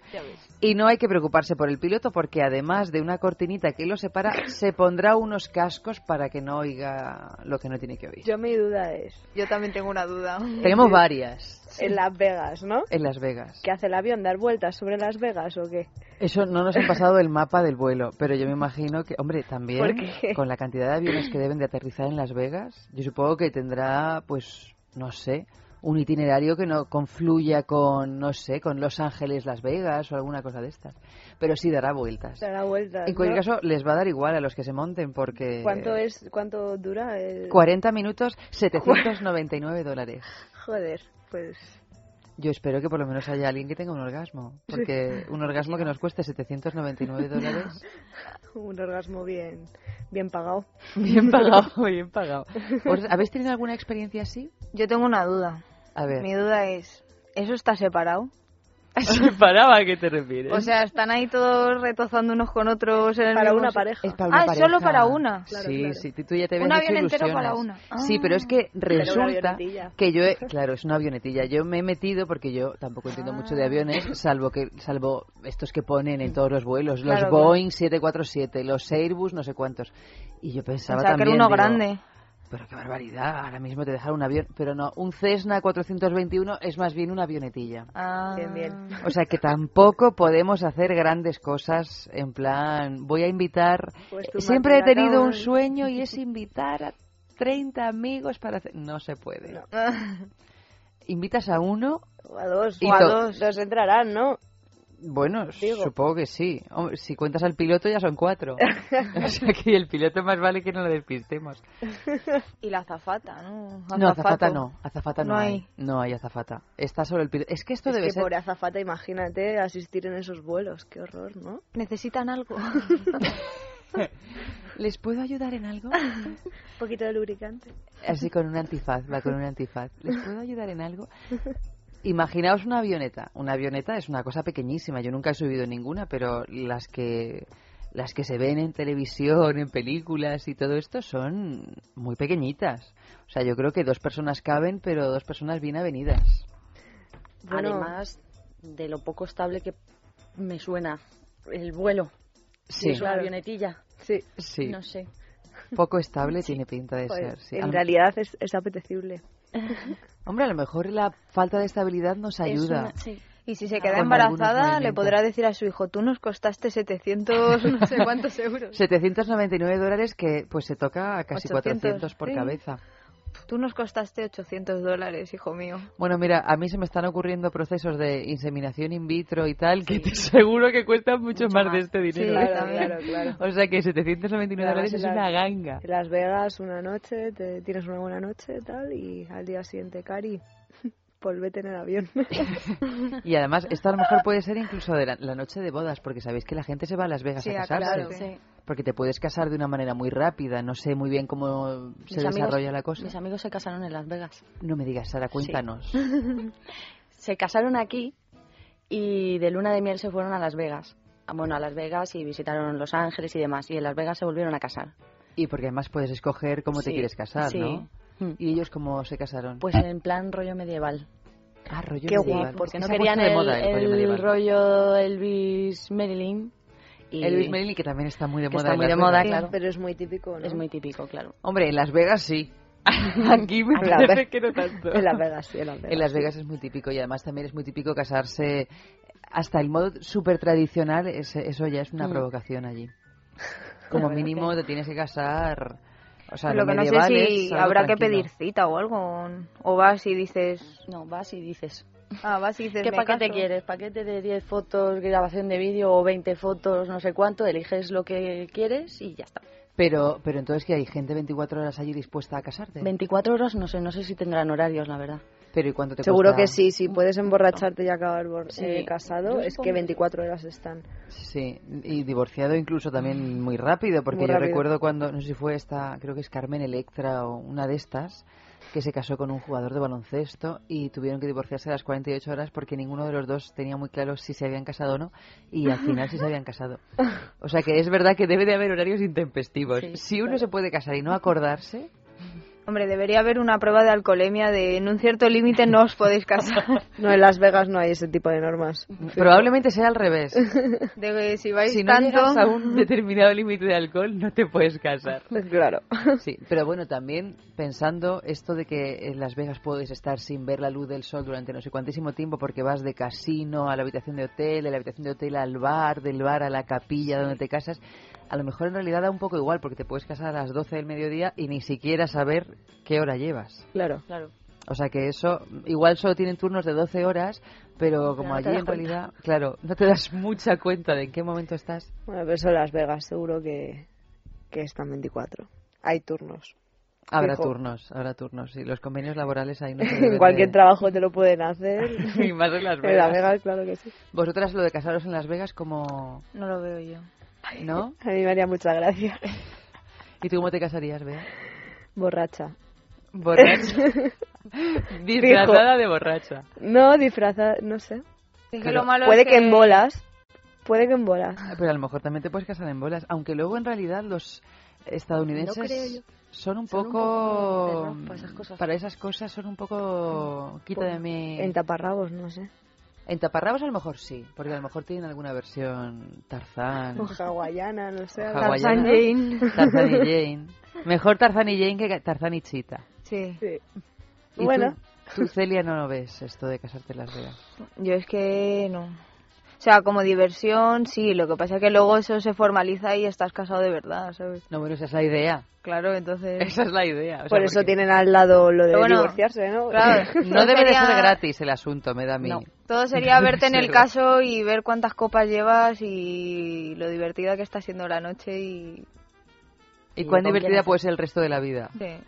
Porque me parece a mí que los 799 dólares del, de la avioneta igual es hasta barato en comparación Sí. a lo que te puede costar una boda. Porque claro, depende de lo que contrates, pero Claro. si contratas, no lo sé, por básico que sea el plan, yo creo que, que- que baratito no debe de ser, ¿eh? Básico, básico. ¿Tú, Sara, te lo has planteado alguna vez? Ah, No. Con esto de que tus amigos se han casado en Las Vegas. No, la verdad es que no, hombre. Como lo hicieron ellos, si ya te has casado por hacer por hacer un poco la gracia y, sobre todo el tener las fotos. Las fotos son geniales. Porque estilo medieval, ¿cómo es una boda medieval? Que Pues- ahora se han puesto de moda otra vez, porque el otro día, no sé quién me contaba también, que se habían casado en una boda medieval y se fueron también por ahí al campo. Hay empresas que te organizan, que están especializadas en bodas medievales. Qué bueno. El rollo es el disfraz y el escenario. El, el sitio estaba muy, muy decorado, todo rollo medieval. Y ellos les pusieron unos trajes, bueno, el de ella que llevaba cola larga, con, ¿cómo se llaman? Con, eh, con canes o... Sí, llevaba el vestido que no sé cómo Sí, podía un andar. cancán. Como lo de las con la melenas. corona y todo el rollo. Pero ¿y esos vestidos son de alquiler de allí? Sí. Que Te lo- tendrán te los diferentes tallas para la, para cada para la ceremonia y ya está. Y luego la comida y todo eso también. Es que ellos fueron de luna de miel, entonces estaban ellos dos solos. Tuvieron que contratar dos testigos para que firmaran los Yo- papeles. Y yo quiero ese trabajo. Trabajar de testigo. De testi- yo Claro, soy como testiga. Ir de Como boda no en tenían invitados ni nada, pues no le salió Chupito. más caro. Claro. Porque los testigos no sabemos cuánto se puede... Pues debe ser una cosa que no te pagarán mucho. Pero, eh, si está, yo qué sé. Yo creo lo que, que te den. incluso, incluso tú vas por ahí por Las Vegas y algún borrachillo que haya por ahí de, oye, ¿te importa venir a la boda? Te invitamos a un chupito y no firmas un papel. Hombre, yo creo que habrá gente muy dispuesta. Claro, Claro. si tampoco solo van van a asistir a una boda gratis y encima te van a pagar un algo. Seguro. En Las Vegas, aparte de ludópatas borrachos y Celine Dion, que, es, que canta allí todos los años. ¿Ah, sí? Bueno, yo no sé si ahora sigue cantando, pero en Las Vegas, cuando ya había un cantante que así famosísimo, que estaba ya un poquito de capa caída, le daban una millonada y se tiraba cantando allí. Bueno, está, no sé cuántísimos años ha estado, por lo menos seis meses al año, ¿eh? Qué Entonces hace unos conciertos que ganas. Un, yo era, bueno, éramos amigas de del, del violonchelista de Celine Dion que ganaba, o sea, él trabajaba cuatro o cinco meses, el tiempo que estaba de gira allí con Celine Dion, y luego se podía pasar la vida padre viviendo en Nueva York, porque él era neoyorquino, sin hacer nada, porque con eso ganaba de sobra para poder hacer lo que le diera la gana. Claro. Comprarse cuantos violonchelos quisiera y claro, te, te pasas cuatro meses en Las Vegas eh, actuando no sé cuántos pases todas las noches sin descanso. O sea que no tienes ni sábados ni domingos ni nada, pero bueno, oye, si te gusta tocar y te gusta el Dion, o sea, a quien le guste el Dion, pero como no te gusta, imagínate tocar la canción del Titanic cuatro Veinte- veces por día. 20.000 veces. Madre mía. Eso no, bueno, o sea que esto lo descartamos, ¿no? No, de Las Vegas, no no, lo. ¿Dónde os gustaría casaros a vosotras? No sé. A mí en una playa. En la playa, sí. Una playa con montañita de fondo, Sí, rollo sí, sí. Ortigueira. ¿Ortigueira qué es? Ortigueira está en. Galicia, en La Coruña. Pero una playa de esas que no tiene sol, porque en Coruña muy no, bonita. sí, sí pega, sí en Sí, julio y tal, sí, sí, sí. pega. Hombre, Ah, ¿sí? no te hace Claro. 40 grados, pero sí te hacen 30 grados así. Luego por la noche refresca, pero sí que estás ahí en manga corta, en pantalón corto, de hecho, así. Y celebrarlo ahí en la playita. Yo a mí cualquier campito, yo es que montaría un festival para casarme. Bueno, festival. ella A- está, a abrimos abrimos el, el festival con la boda y después cuatro días de fiesta. Y que todos los grupos que vayan cantando, vayan cantando canciones en vuestro honor. Bueno, como quieran. Además, este fin de semana, es este fin de semana que viene, ¿no es el SOS punto El cero? Viña- eh, sí, el SOS el- y el Viñarrock. Bueno, el Viñarroc, por Dios, el Viñarroc es en Albacete. Claro. En Villar, Villarrobledo. Villar- Villarrobledo. ¿Tú vas al Viñarroc o vas al SOS? Voy al Viñarrock, pero Ah, está bien. dudando. eh. Lo que pasa es que Murcia me gusta mucho, pero no tiene una zona de acampada decente, entonces... Bueno, pero es que mm, tú, no, como no eres de Albacete, no sabes la discrepancia que hay entre Albacete y Murcia. eh, ¿Hay batallita? Bueno, pero esta tontería de los vecinos, que siempre hay batallitas, siempre hay batallitas. Normal. De Murcia vengo yo ahora, ¿Ah, de Murcia vienes tú? del Mar Menor. Está ahí, tostándome en la playa. Pues mira, a lo mejor has coincidido con mi madre, ¿Ah, sí? que allí sigue, en el Mar Menor tostándose en la playa, no sé. Pues probablemente. ¿Y tú, Sara, ¿El qué? ¿Dónde te casarías? dónde te casarías? Pues algo así en la playa, algo algo rollo informal. No me gustaría una boda formal. Cuidado que de te va a escuchar Antonio. de ir de gala y Bueno, pero mira, si te escucha Antonio mucho mejor. Antonio. Antonio, mm, ya sabes, una playa informal. Y todos No, desnudos. Tampoco tan informal. De una familia, informalidad básica. Sí. Informalidad En básica. bikini. Bueno, bikini, bueno, depende, esto cada cual ya, que ponga... el- a lo mejor la informalidad básica es bañador. Sí, bueno, Bañador que cada uno vaya como quiera. E- Eso, eso mola. Cada uno vaya como Cada quiera. uno vaya como quiera. Que, te ape- que aparezca el borracho en bolas, la abuela con la mantilla, bueno. Si no, no hay anécdotas que contar después de la boda. Claro. Yo me acuerdo cuando todas mis amigas empezaron a casarse, porque siempre hay un momento en el que todas tus amigas se empiezan a casar y, y una de ellas, entonces ya empiezas a acumular bodas y ya no sabes, esto hace ya, pues yo que sé, varios años, ya no te acuerdas de qué pasó en qué boda de quién, y- pero claro, hubo una que todas nos acordamos perfectamente, para bien y para mal. Porque mm, la boda de una amiga mía que se casó en Albacete con el novio que tenía toda la vida, resulta que parece ser que ella le había puesto una sola condición a él y es no quiero que tus amigos te desnuden. Que no me van a desnudar, que no me van a desnudar, yo de verdad que no me van a desnudar. Bueno, lo desnudaron sus amigos. Y salió el pobrecito así con, una, con las manicas así puestas en sus partes pudendas, tal, ya corriendo, no sé si fue la madre de, de él o la madre de ella, no me acuerdo, le dejó así algo para que se tapara un poco. Bueno, entonces ella empezó a montarle, pero empezó a montarle un pollo gritando. Pobrecito.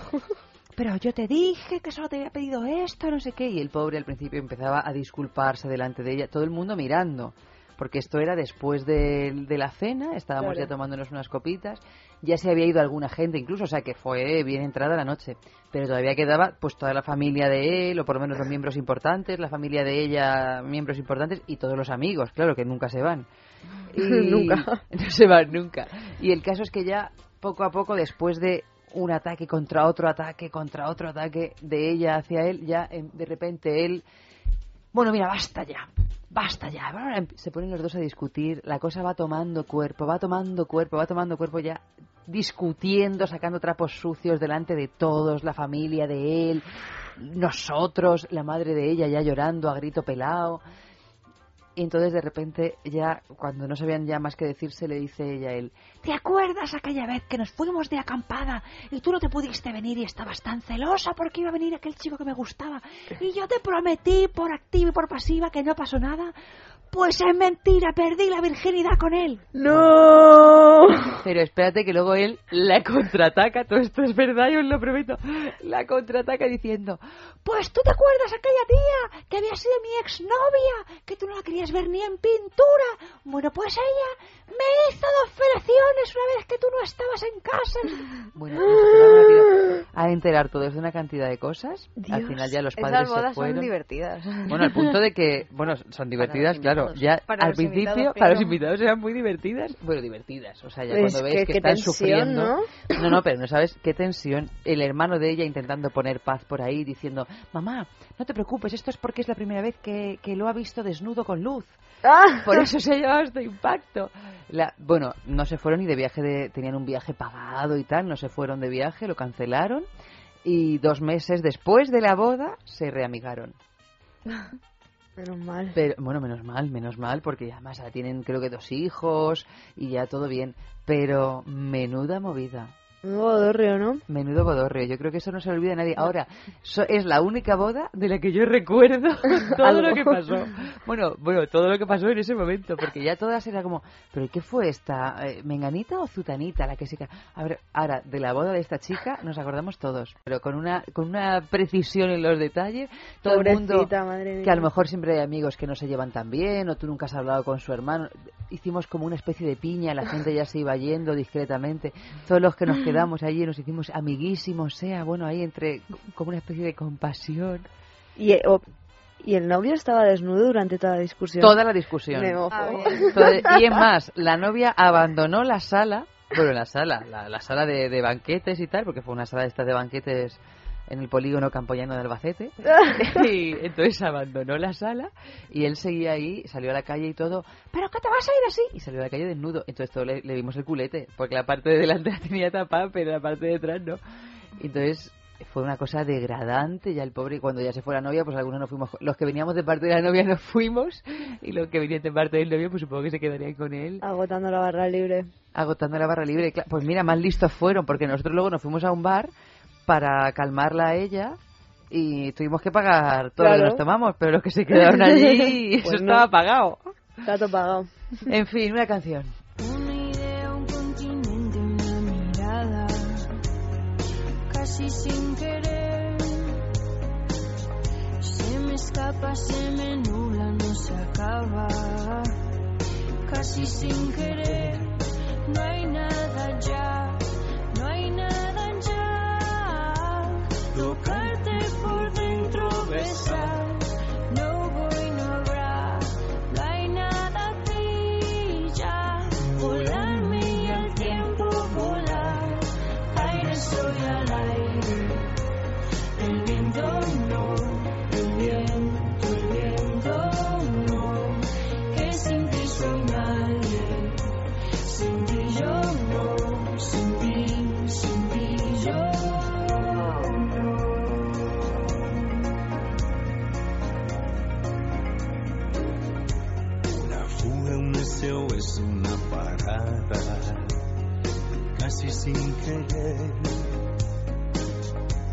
La duda en sentimiento transformada, casi sin querer.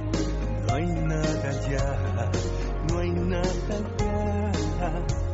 Tan bello es caer a tus pies, no voy, no habrá, no hay nada tuya. ¿De quién este cielo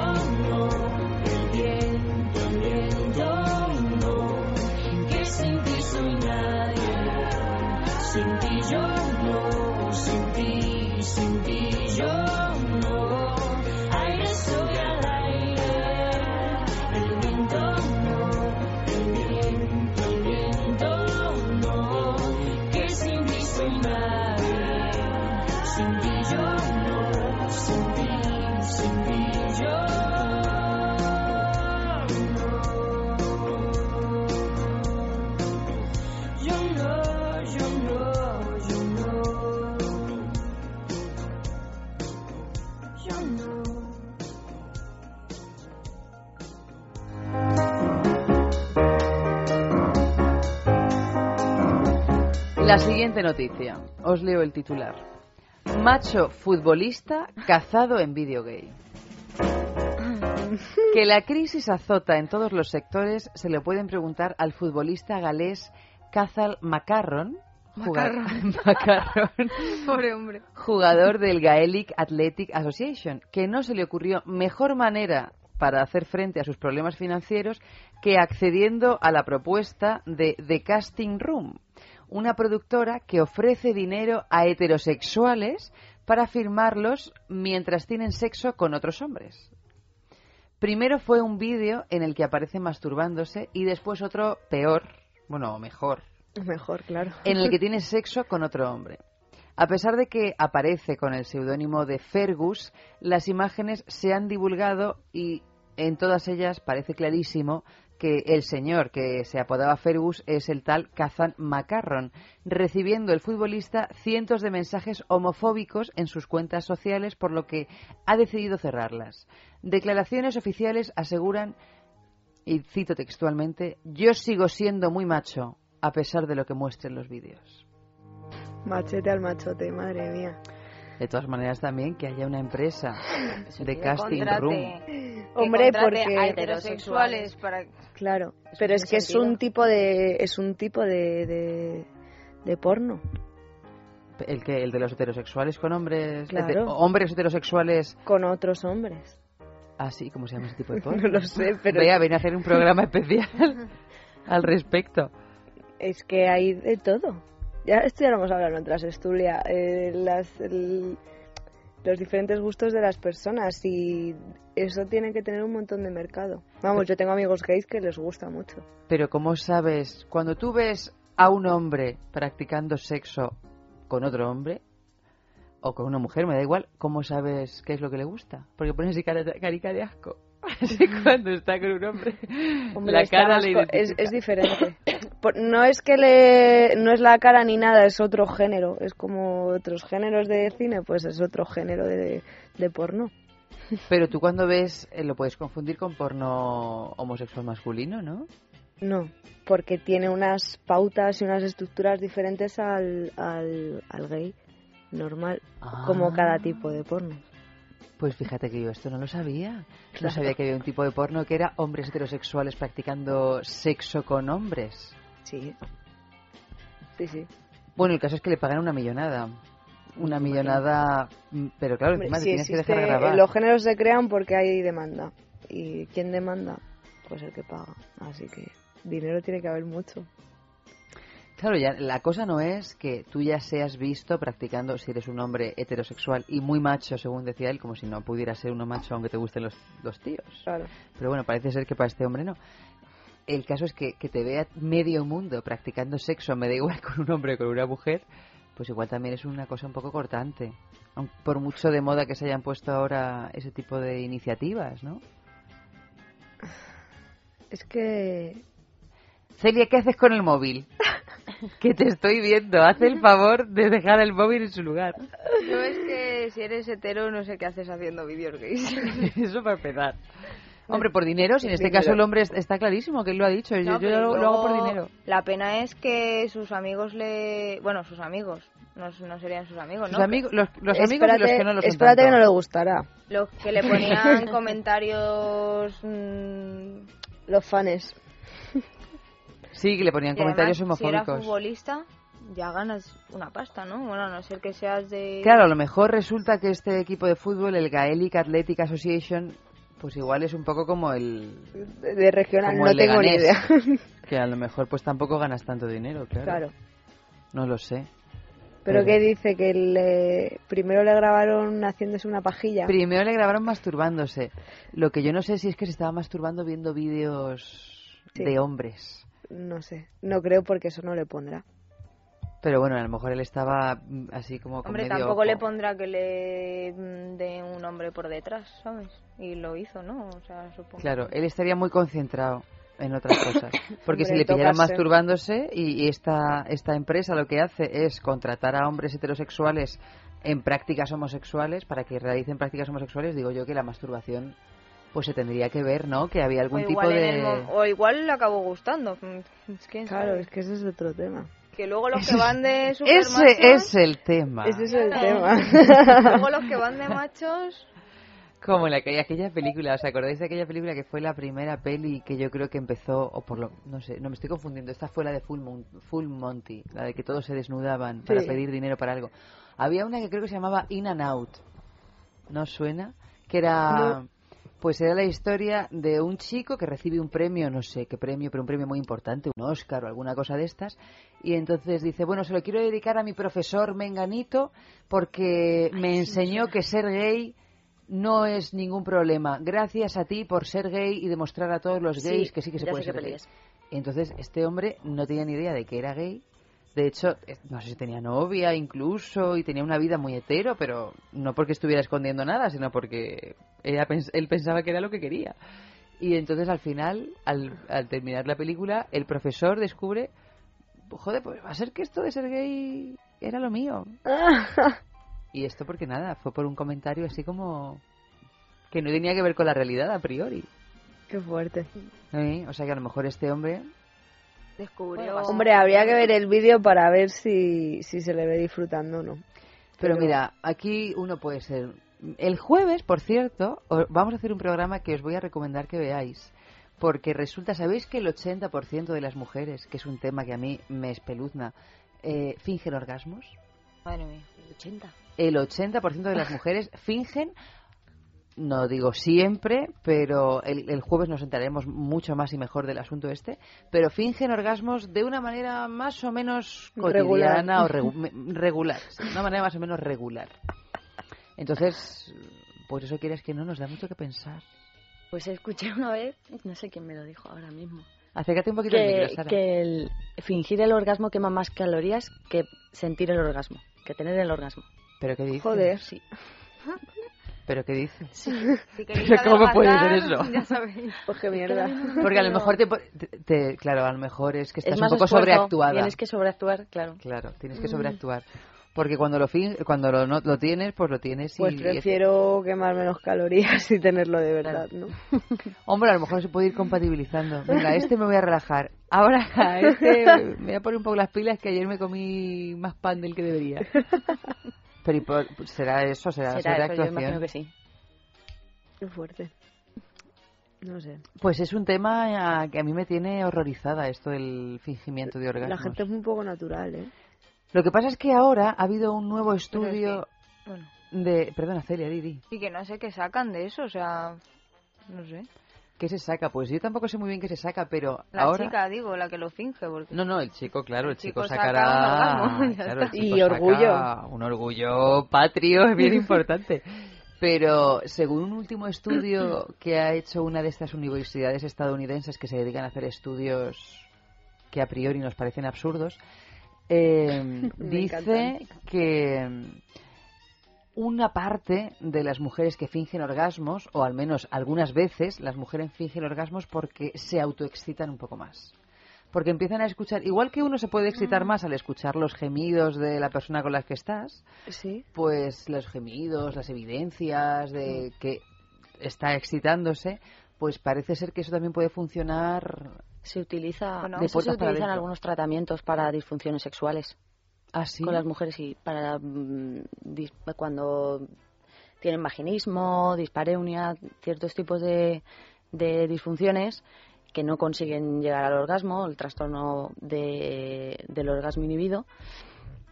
Para, les dicen, por ejemplo, que echen una cosa muy curiosa que cuando estén muy excitadas echen el cuello hacia atrás porque y apretar las piernas, porque es lo que solemos hacer involuntariamente cuando estamos a punto de llegar al orgasmo. Entonces Ah. ayuda a llegar al orgasmo y fingirlo igual. O sea, reproducir Mm. eh, una serie de comportamientos físicos Sí. que uno los hace de manera involuntaria cuando está Cuando viviendo está- un sí. orgasmo, o sea, reproducirlos voluntariamente para así como un proceso Despertar. hasta llegar a tenerlos por sin ayuda. Mm.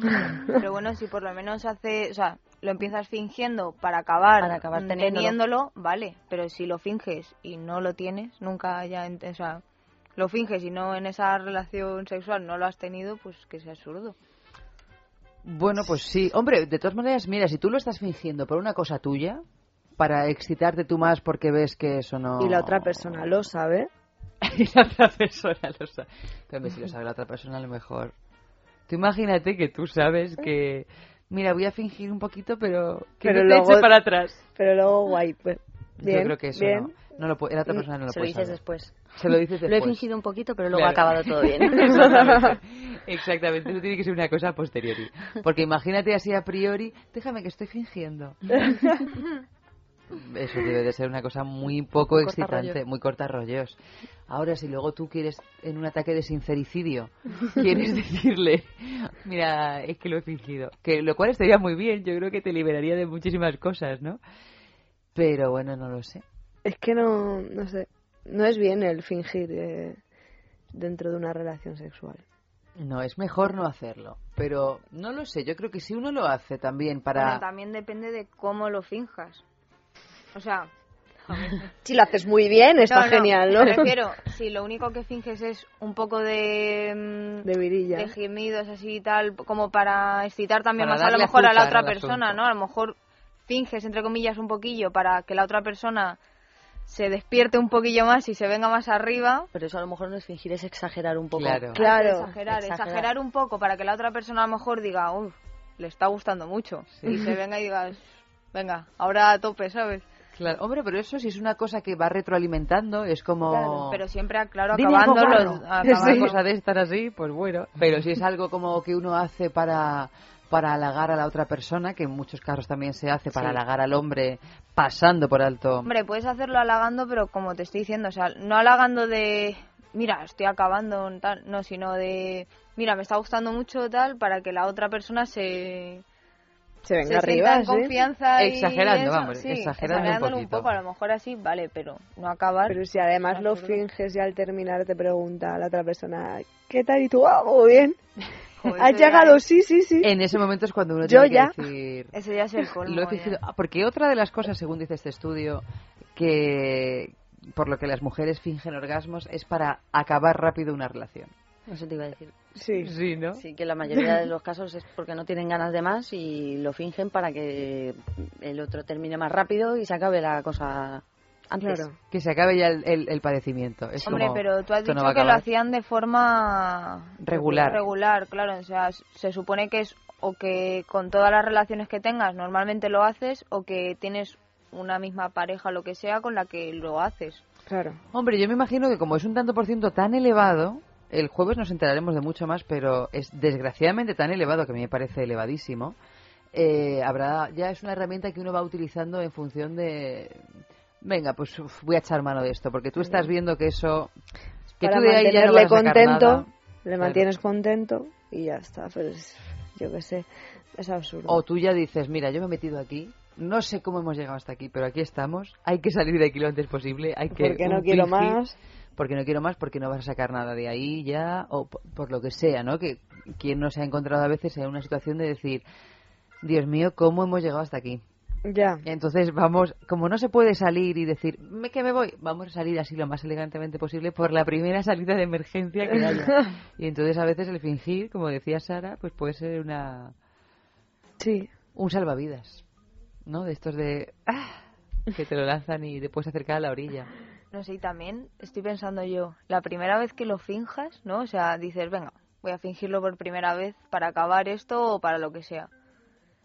No sé, sabes que te estás encadenando No, no, de pero por vida. tienes que estar, o sea, yo me imagino que tú estás ahí dándole y de repente dices, venga, ahora, ahora, venga, ¿qué hago? Mm, Venga, me suelto el pelo. Venga, ahora le agarro. Venga, ahora, mm, yo qué sé, no, o sea, que tienes que estar como improvisando ahí una actuación, ¿no? De, venga, que Dando me rienda salga- suelta a la claro, actriz que claro, llevas voy dentro. a hacer un gemido, pero que me salga creíble, ¿sabes? Que a lo mejor luego te sale un poco mal el gemido y dices, no ha sido creíble. Voy a ver si en este lo mejoro. A ver si en este segundo lo mejoro. A lo poco. mejor luego hay como una especie de obsesión y dices, Yo "Venga, creo que no se ahora me piensa saldrá tanto mejor, ahora- tampoco. Porque si te da para pensarlo, luego estaríamos estarías en el mismo polvo pensando las cosas que estamos pensando ahora nosotras, ¿no? De consecuencias, de joder, es que no sería mejor no mentir, tal, patatín, patatán. A lo mejor es una cosa mucho más Yo creo que es, inconsciente. es, Sí. es instintivo, ahí ya está. Es que yo creo que le estás dando ya demasiadas vueltas a la cabeza. Y cómo lo harán y cómo lo fingirán. Yo creo que le sale más de forma natural. Hombre, es que intento ponerme, natural. intento ponerme en la situación de una mujer que vaya a fingir el orgasmo, ¿no? Y diga... O sea, tiene que haber un momento en el de la relación sexual en el que diga, vale, lo finjo porque... por lo que sea. Pues sí, pero yo creo que a lo mejor es verdad que lo que dicen las chicas que debe de ser algo mucho más mecánico incluso. Que a posteriori tú puedes pararte a pensar y decir, uy, pues fíjate, o no, no lo sé. Pero en el momento de hacerlo igual es... No lo sé, la verdad, pero debe de ser algo así un poco más intuitivo de... Bueno, intuitivo, pero a veces en el mal sentido de, bueno, No o que te sientas insegura. Me imagino que muchas Claro. veces habrá un punto de inseguridad, ¿no? Con tantísimos tópicos acerca de la sexualidad femenina que hay, sobre todo cuando uno es adolescente, que es cuando más te van calando, que si esta persona es frígida, que si eres no sé qué, que si eres no sé cuántos, es como, "Ah, yo no puedo ser todo esto. Claro. Inseguridades. Yo sí que Inseguridades. hace, no sé si cinco años, una cosa así, una amiga me, me, me dijo que los fingía siempre y le pregunté que, que por qué. Me dijo, pues porque mira, porque me cuesta mucho tener un orgasmo, o sea, tendría que tirarse mucho rato estimulándola, no sé qué y no sé cuántos.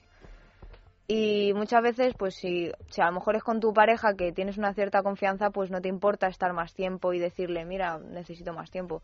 Pero que muchas veces a lo mejor en una relación esporádica así de, de un día, una noche, lo que sea, Y entonces como que le daba vergüenza eh, el estar tanto rato Claro. ahí. Yo creo que es un caso muy común ese, porque Sí. yo también tengo varios testimonios al respecto, varios, varios, Y claro, y que luego- son un poco de ese sentido. Y claro, porque estás ahí y a lo mejor ella no, no acababa y se empezaba a rayar. Ah, es que no Pero, acabo, no sé cuánto Fíjate, tardaré. eso, tal". entre otras cosas, a lo que ha colaborado es a, a, a la imagen tan distorsionada que tienen, entre otras cosas, los hombres de lo que es la sexualidad femenina, ¿no? Porque muchas veces es como, te hago esto y vas a tener esta respuesta, ¿no? Pero a lo mejor me tienes que hacer esto, Claro. y esto, y esto, y esto, y esto, y esto, No, y esto, y- entonces ya, si quieres, te Claro, la respuesta. Y que cada mujer, habrá mujeres que le hagas una cosa y diga, ahí. Pero hay mujeres que a lo mejor necesitan esta cosa y otra cosa. Y Claro. otras mujeres que... Pero con esto de, de avergonzarnos, ¿no? De avergonzarnos de, de lo que nos pasa realmente a cada una y de sentir que no estamos dentro de una especie de normalidad absurda, pues estamos también colaborando activamente en crear una imagen de lo que es la sexualidad femenina completamente distorsionada y en la cual somos Sí, sí. parte principal, ¿no? De esa también, yo distorsión. creo que, mm, o sea, aunque sea un rollo esporádico de una noche, no sé, yo creo que le dices a cualquier persona, sea un chico o una chica, oye, mira, me cuesta más o sigue porque no llego lo que sea, y dudo que te digan, oye, mira, pues no, ¿sabes? Es que tenemos Lo dudo. un miedo horrible a hablar de sexo con la persona con la que estamos Teniendo relaciones. Exactamente. Y también No, no, por, ¿por qué cuesta tanto decir, Claro, tócame más aquí, claro, o, o esto hazlo por ahí me gusta así, más, claro. o yo qué sé, cualquier cosa? hablamos, Hablamos desde la concepción del sexo con, con el orgasmo como objetivo y no el disfrute en sí de Claro. todo. Y Pero es, es que es difícil en una relación esporádica tener un orgasmo, creo. Bueno, claro. en unas cosas eh, tienen las cosas, unas cosas buenas y unas cosas que a lo mejor son más difíciles, ¿no? Porque Pero- no te conoces tanto, tienes otros frenesís, pero tienes unas constancias que igual pues ayudan también, ¿no? Entonces lo Luego importante es concebir que lo importante es el, el disfrute, ¿no? El disfrutarse uno a otro, la sexualidad. Pero y también lo que decía Sara, ¿no? De tener, independientemente de cuánto conozcas a esa persona, si tienes la suficiente confianza como para quedarte mm, desnuda y completamente vulnerable ante esta persona, pues yo me imagino que igual tampoco estaría de más decirle, oye, mira, pero ya que vamos a meternos en esto, te- prefiero que sea de esta manera y no de esta otra. Claro. Claro, que mínimo de decirle, oye, o decirla. Soy oye. vaginal, soy clitoriana. Pero ellos igual. Ellos Hombre, claro, hacia, hacia las mujeres igual. Claro. Todos en general. No sé. Claro. Claro, porque al final es una cuestión de que menos mal que todo el mundo es distinto, ¿no? Porque si Pero no- bueno, luego para un hombre supongo yo que es más difícil porque si no te, o sea, o sea, te das cuenta, ¿no? Si socorro, no sé, o sea, me refiero a físicamente. Tú me has ves. engañado. Tú a mí me has engañado. Entonces ahora pueden Claro. decirte esta cosa que está tan de moda. No, yo es que me eyaculo para adentro. Sí. Retroyaculo. Retroyaculo. No te- Ah, sí, sí, sí, no, pero no...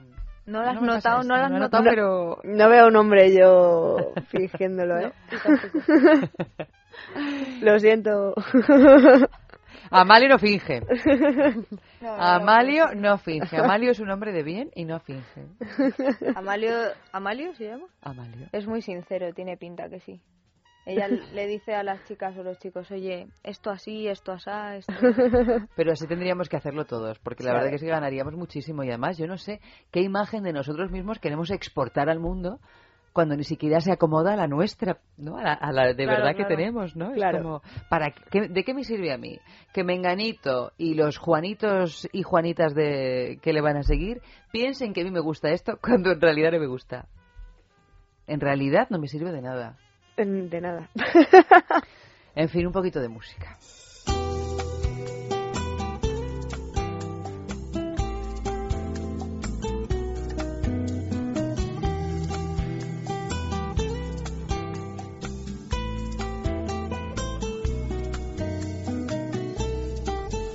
Calles de barrio y fachadas oscuras aparece un muchacho con balón bajo el brazo, 12 años en tierra, con zapatos y piedras, otros cinco en la escuela, donde van las estrellas.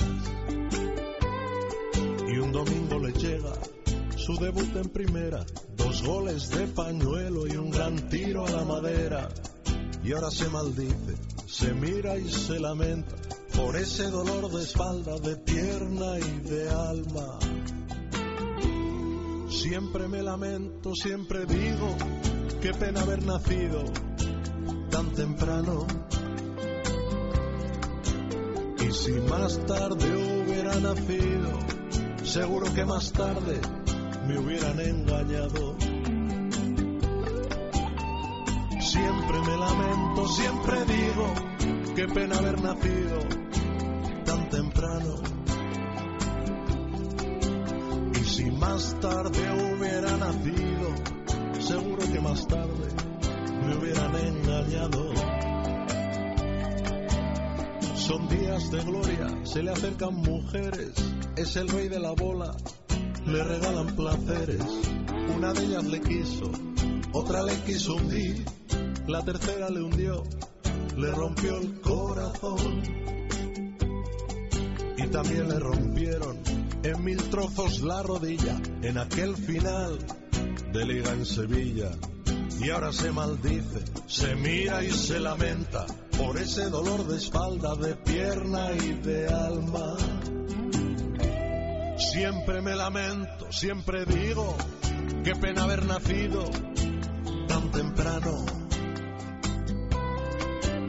Y si más tarde hubiera nacido, seguro que más tarde me hubieran engañado. Siempre me lamento, siempre digo, qué pena haber nacido tan temprano. Y si más tarde hubiera nacido, seguro que más tarde me hubieran engañado. Bueno, os voy a hablar de una cosa que me imagino recordaréis. Tú, Sara, no lo conoces todavía, pero Celia y Bea, yo espero que sí que os acordáis de Lelo, de esta marca de juguetería sexual, que es como una especie de Ferrari de los juguetes sexuales, que tiene una página web, por supuesto, www.lelo.com. Pues cada semana organizamos un concurso que consiste en que nos mandéis una fotografía sugerente de un lugar o un objeto que os llene de recuerdos sexys o apasionados. ¿De recuerdos o de futuribles? Porque esto que decíamos antes de las bodas, pues yo me quiero casar en la playa, pues yo no sé qué.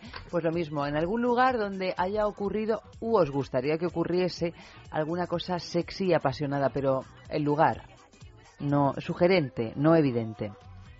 Entonces, pues todas las semanas hacemos un, un concurso y la foto que nos parezca más original se llevará un juguete de Lelo. Aunque escuchéis este programa dentro de ocho meses, diréis, hoy estoy más densa con esto del vocabulario, y, y penséis, vaya, qué rabia, a mí me hubiera gustado participar, pero ya no pasa nada. A lo mejor nos vais a llevar las Hula Beats, que es lo que sorteamos esta semana, pero os llevaréis otro juguetazo Lelo que también está muy bien. Las Hula Beats, os voy a explicar lo que son. Eso, eso, eso es lo ¿Qué interesante. es? Para no fingir el Pues orgasmo. mira, exactamente. Son lujosas esferas de placer que rotan y vibran. Las hula beats son las primeras esferas de placer con rotación y vibración simultáneas controladas con mando a distancia que proporcionan los placeres más emocionantes con solo pulsar un botón. Manda a distancia. ¿Sabéis la importancia que tiene la tersura del suelo pélvico?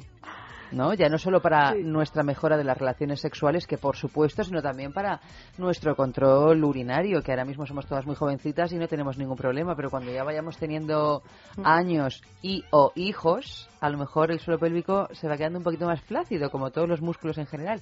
Y como músculo que es, pues necesita trabajarse. Bueno, pues con, por ejemplo, las hula beads, cuando las colocas, su discreta esfera superior rota contra el punto G, Hola. mientras la esfera inferior proporciona potentes vibraciones muy silenciosas. O sea que Ah. nadie se va a enterar de lo que estamos haciendo.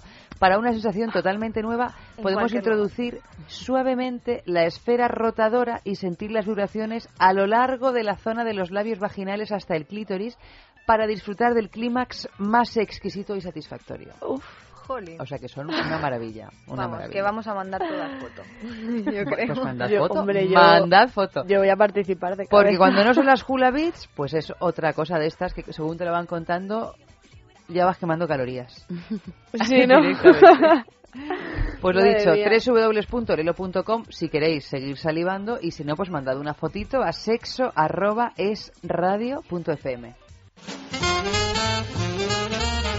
A ver, yo creo que nos queda tiempo solo para una noticia, me da la sensación. Entonces vamos a ver, os La voy a decir, la última. ¿qué preferís? La última.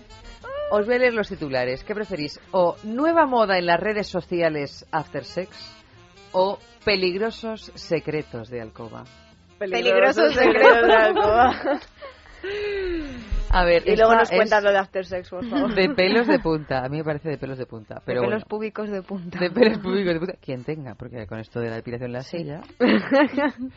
Descubrir que tu mejor amiga, Teresa Quiroga, una peluquera de 65 años, ha sido encontrada en el suelo de su vivienda por un cliente, bañada en sangre, con un golpe en la cabeza y dos lesiones en su espalda, no debe ser un plato de gusto. Eso No, está claro. Para nada. Pero que intentes practicar el No, coito con tu pareja no. y al no conseguir una erección, este te confiese que ha sido él quien la asesinó y la culpa no le deja concentrarse en otras cosas, como por ejemplo tener una erección, es como quedarse muerta tú misma. Los hechos sucedieron en Montegrande, en Argentina, y el asesino ya se encuentra bajo custodia Policial. Siendo los celos el motor del asesinato, ya que la peluquera, la tal Teresa Quiroga, amiga de su mujer, quería presentarle a otro hombre para que la pareja pudiera hacer fantasías. Y al hombre no le gustó y dijo, fantasías, fantasías no, pum, y se cargó a la peluquera. Pero estaba liado con la peluquera, ¿no? Entonces. Estoy muy empanada, lo siento. No, no, no, en principio no estaba ver. liado con la peluquera, pero... Que lo lo que, mejor lo que pasó es que el novio de la chica esta fue a casa de la peluquera, la reventó Sí. Y luego mientras mm, ta, ta, ta con la otra le dijo, Sí. oye mira, que es que tengo Es- una culpa muy grande que me carga tu amiga, ¿no? Exactamente. ¿Por qué me la he cargado? Porque resulta que tú y yo habíamos estado hablando de la posibilidad de hacer un trío. Ay, que sí, hay que no sé qué, hay que no Pero sé no me ha gustado. no sé qué. Entre los dos. Y entonces, esta se lo dijo a su amiga y dice, la amiga le comenta, bueno, pues yo te voy a presentar a un señor, si queréis hacer un trío. Pues sí, Ah, preséntamelo. Y entonces la mujer se lo cuenta a su marido y le dice, oye, que tengo la solución, que Teresa Quiroga, mi amiga peluquera, me va a presentar a un muchacho. Bueno, a un muchacho, si Teresa Quiroga tenía 65 años, yo me imagino que la pareja sería de la quinta. De la quinta, seguro. Pues me va a presentar a un muchacho y vamos a poder hacer nuestro trío. Y el hombre dijo, ¿que te qué? Pero ya verás que no.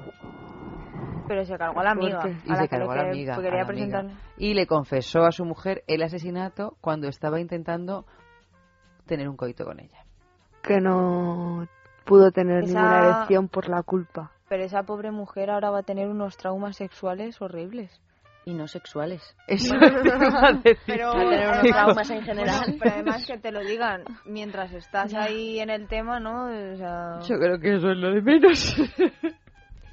eso, hombre, debes tener traumas ya de todos tipos de, de color y de tamaño, porque y Pobre no lo sé. Supongo que luego, no sé, ya se vestiría y diría, me voy a la comisaría.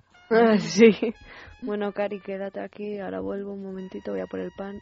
Te voy a quitar la culpa, porque las culpas además, se quitan claro. pagándolas. Sí, Así. no hay otra y manera. además, ¿qué, qué le dices a tu marido? ¿Qué le dices? Claro, tú estás ahí, estás ahí. Ah, sí, venga, ¿qué tal? Ah, pues no, no se te pone dura. Ah, no sé qué. Oye, es que me carga tu amiga. ¿Cómo? Claro, ¿cuál es Claro, la respuesta? Claro, ¿qué ¿Cuál es la reacción de ella cuando el marido le dice eso mientras... Exactamente, esa debería haber sido la noticia. Sí. No tenemos las reacciones de ella, pero deben de ser, y además era argentina, Bueno. que a veces Qué boludo. que también pueden sobreactuar de vez en cuando, ¿no? que le sale muy bien. Y pero vamos, ya está en la cárcel ese hombre, ¿no? Está bajo custodia policial. No sabemos en qué punto, no sabemos si la justicia argentina será tan eh, presta y rauda como la nuestra. En ese caso, no creo que esté en la cárcel todavía, pero si no es así, a lo mejor. ¿Y de Está es bajo esa custodia noticia? policial. Pues no lo sé, pero es, es una cosita bastante reciente. Yo creo que es de hace una semana, cosa así. La O sea gente que... es que no sabe decir que no. Luego está esa otra historia que yo creo que luego escucharemos la canción. Eh, ¿Habéis visto la película El marido de la peluquera? Ay, una película muy bonita, tenéis que verla. ¿No conocéis la canción de Pedro Guerra, El marido de la peluquera? Que cuenta el argumento de la película paso a paso. Pues es la historia, no me acuerdo cómo se llama el director, es un director francés del marido de la peluquera. Eh, es la historia de un hombre que conoce, se enamora de una... Él había soñado desde, desde que era pequeñito que él se quería casar con una peluquera. Y entonces finalmente conoce a su peluquera y por suerte la peluquera se enamora perdidamente de él. Y entonces tienen una vida preciosísima, inmejorable. Y de repente a ella, que se llama Matilde, le empieza a entrar el canguelo y dice, ay madre, esto es, yo soy muy feliz, demasiado feliz soy, esto se me va a acabar. Yo no quiero que esto se acabe. Y entonces, para que esto se acabe sin que ella tenga el control, decide con- cortarlo ella por lo sano y se tira al río. Ah, se mata a ella. Se mata a ella, sí, sí. De tan feliz que es. Claro. Joder, en serio, la gente está muy loca, ¿eh? Sí. Yo no sé qué pasa en el mundo. Unos matan peluqueras porque les consiguen lo que quieren, porque además le consigue lo que quiere, que no es que la otra... Él, él raro. quería un trío con otra mujer, no con otro Pero él también lo quería. Ah, bueno, no, no, no, no Claro. sabemos si quería un tío Bueno, otro pero es que es tan mujer. fácil como decir llegar a no. tu amiga peluquera y decirle, oye, muchacha, mm, eran, era una tía lo que queríamos, no un chico. Vente tú, no tu amigo, no sé, ¿no? No habría que llegar a esos puntos. O sea, tú imagínate, también imagínate el cabreo que se pillaría el asesino como para que solamente te diga, mira, te voy a presentar a este tío y se la cargue. Hombre, eso, eh, Sara, que, que es Yo casi creo que psicóloga, nos es un puede hablar psicótico mejor. más que un cabreo. Exactamente. Yo creo que va más allá de un cabreo, ¿eh? Un enfadillo. Creo que este señor Se le tenía, nubló. Se le fue, se le fue. tenía algún clavo Sí. mal, mal apretado. Últimamente se le va la cabeza a mucha gente ya. Sí. Bueno, eso es porque yo me he enterado hoy que es que hay una posición, una cuadratura entre Plutón, eh, Marte y Urano y ¿cuál es el otro? Y Júpiter que está haciendo aflorar la nueva energía. Uf. Entonces hay gente que no, que no lo ha asimilado que no lo ha bien. asimilado. Como por ejemplo este hombre. Este hombre sí. Hombre, en no. fin. Chicas, eh, hemos llegado al final del asunto. Qué pena. Sí, Mm. así nos quedamos con el sabor de boca este. Menos mal que, mira, está sonando El marido de la peluquera, que es esta preciosidad de película. Yo recomiendo que ponlo Amalio, ponlo para que escuchen las nenas. De niño bailaba Es muy bonita, muy bonita. canciones del moro. yo creo que ya se escucha por arriba, ¿no? Es muy bonita. Ved la peli, ved Sí la que, la, peli. sí que la conozco. Ah, la, la canción, ¿verdad? Es de Pedro Guerra y es... A mí yo la no canción sé- también me suena, la película no me suena, pero la canción sí. Pues la película también se llama El marido de la peluquera, es de un director francés, famosísimo, no me puedo creer que no me acuerde ahora mismo, Mm. pero pero es muy bonita y bueno, muy triste también. Sí. Hombre, Con esto, con este argumento, claro, cuando uno es feliz tiene que pensar y disfrutarlo y no pensar en que se va a acabar. claro, hay que pensar en el presente siempre. Exactamente. Sara, Celia, Bea, muchísimas gracias por haber venido esta noche. Y bueno, pues mañana nos seguimos escuchando. Ya mañana estaremos todo el equipo completo, que ya vendrá también a Llanta. Amalio Varela ha estado aquí a los mandos de la nave y Lea Ballesteros aquí con su ordenadorcito. Muy morenita, que ha venido también de Marbella. Todas han venido de la playa. No Buenas noches. conmigo nunca más.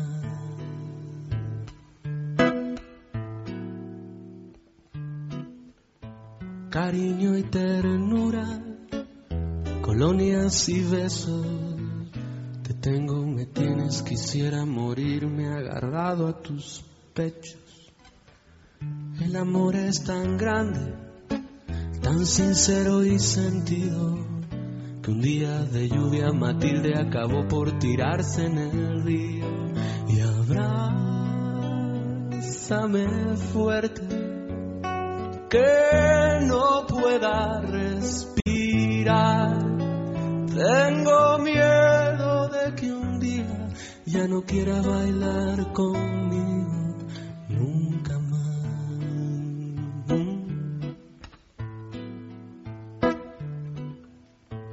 Mejor bueno recuerdo que un pasado perdido. Por eso un buen día Matilde acabó por tirarse en el río. Lo que fue tan hermoso que no caiga al olvido. Estaré recordando por siempre Matilde que tú no te has ido.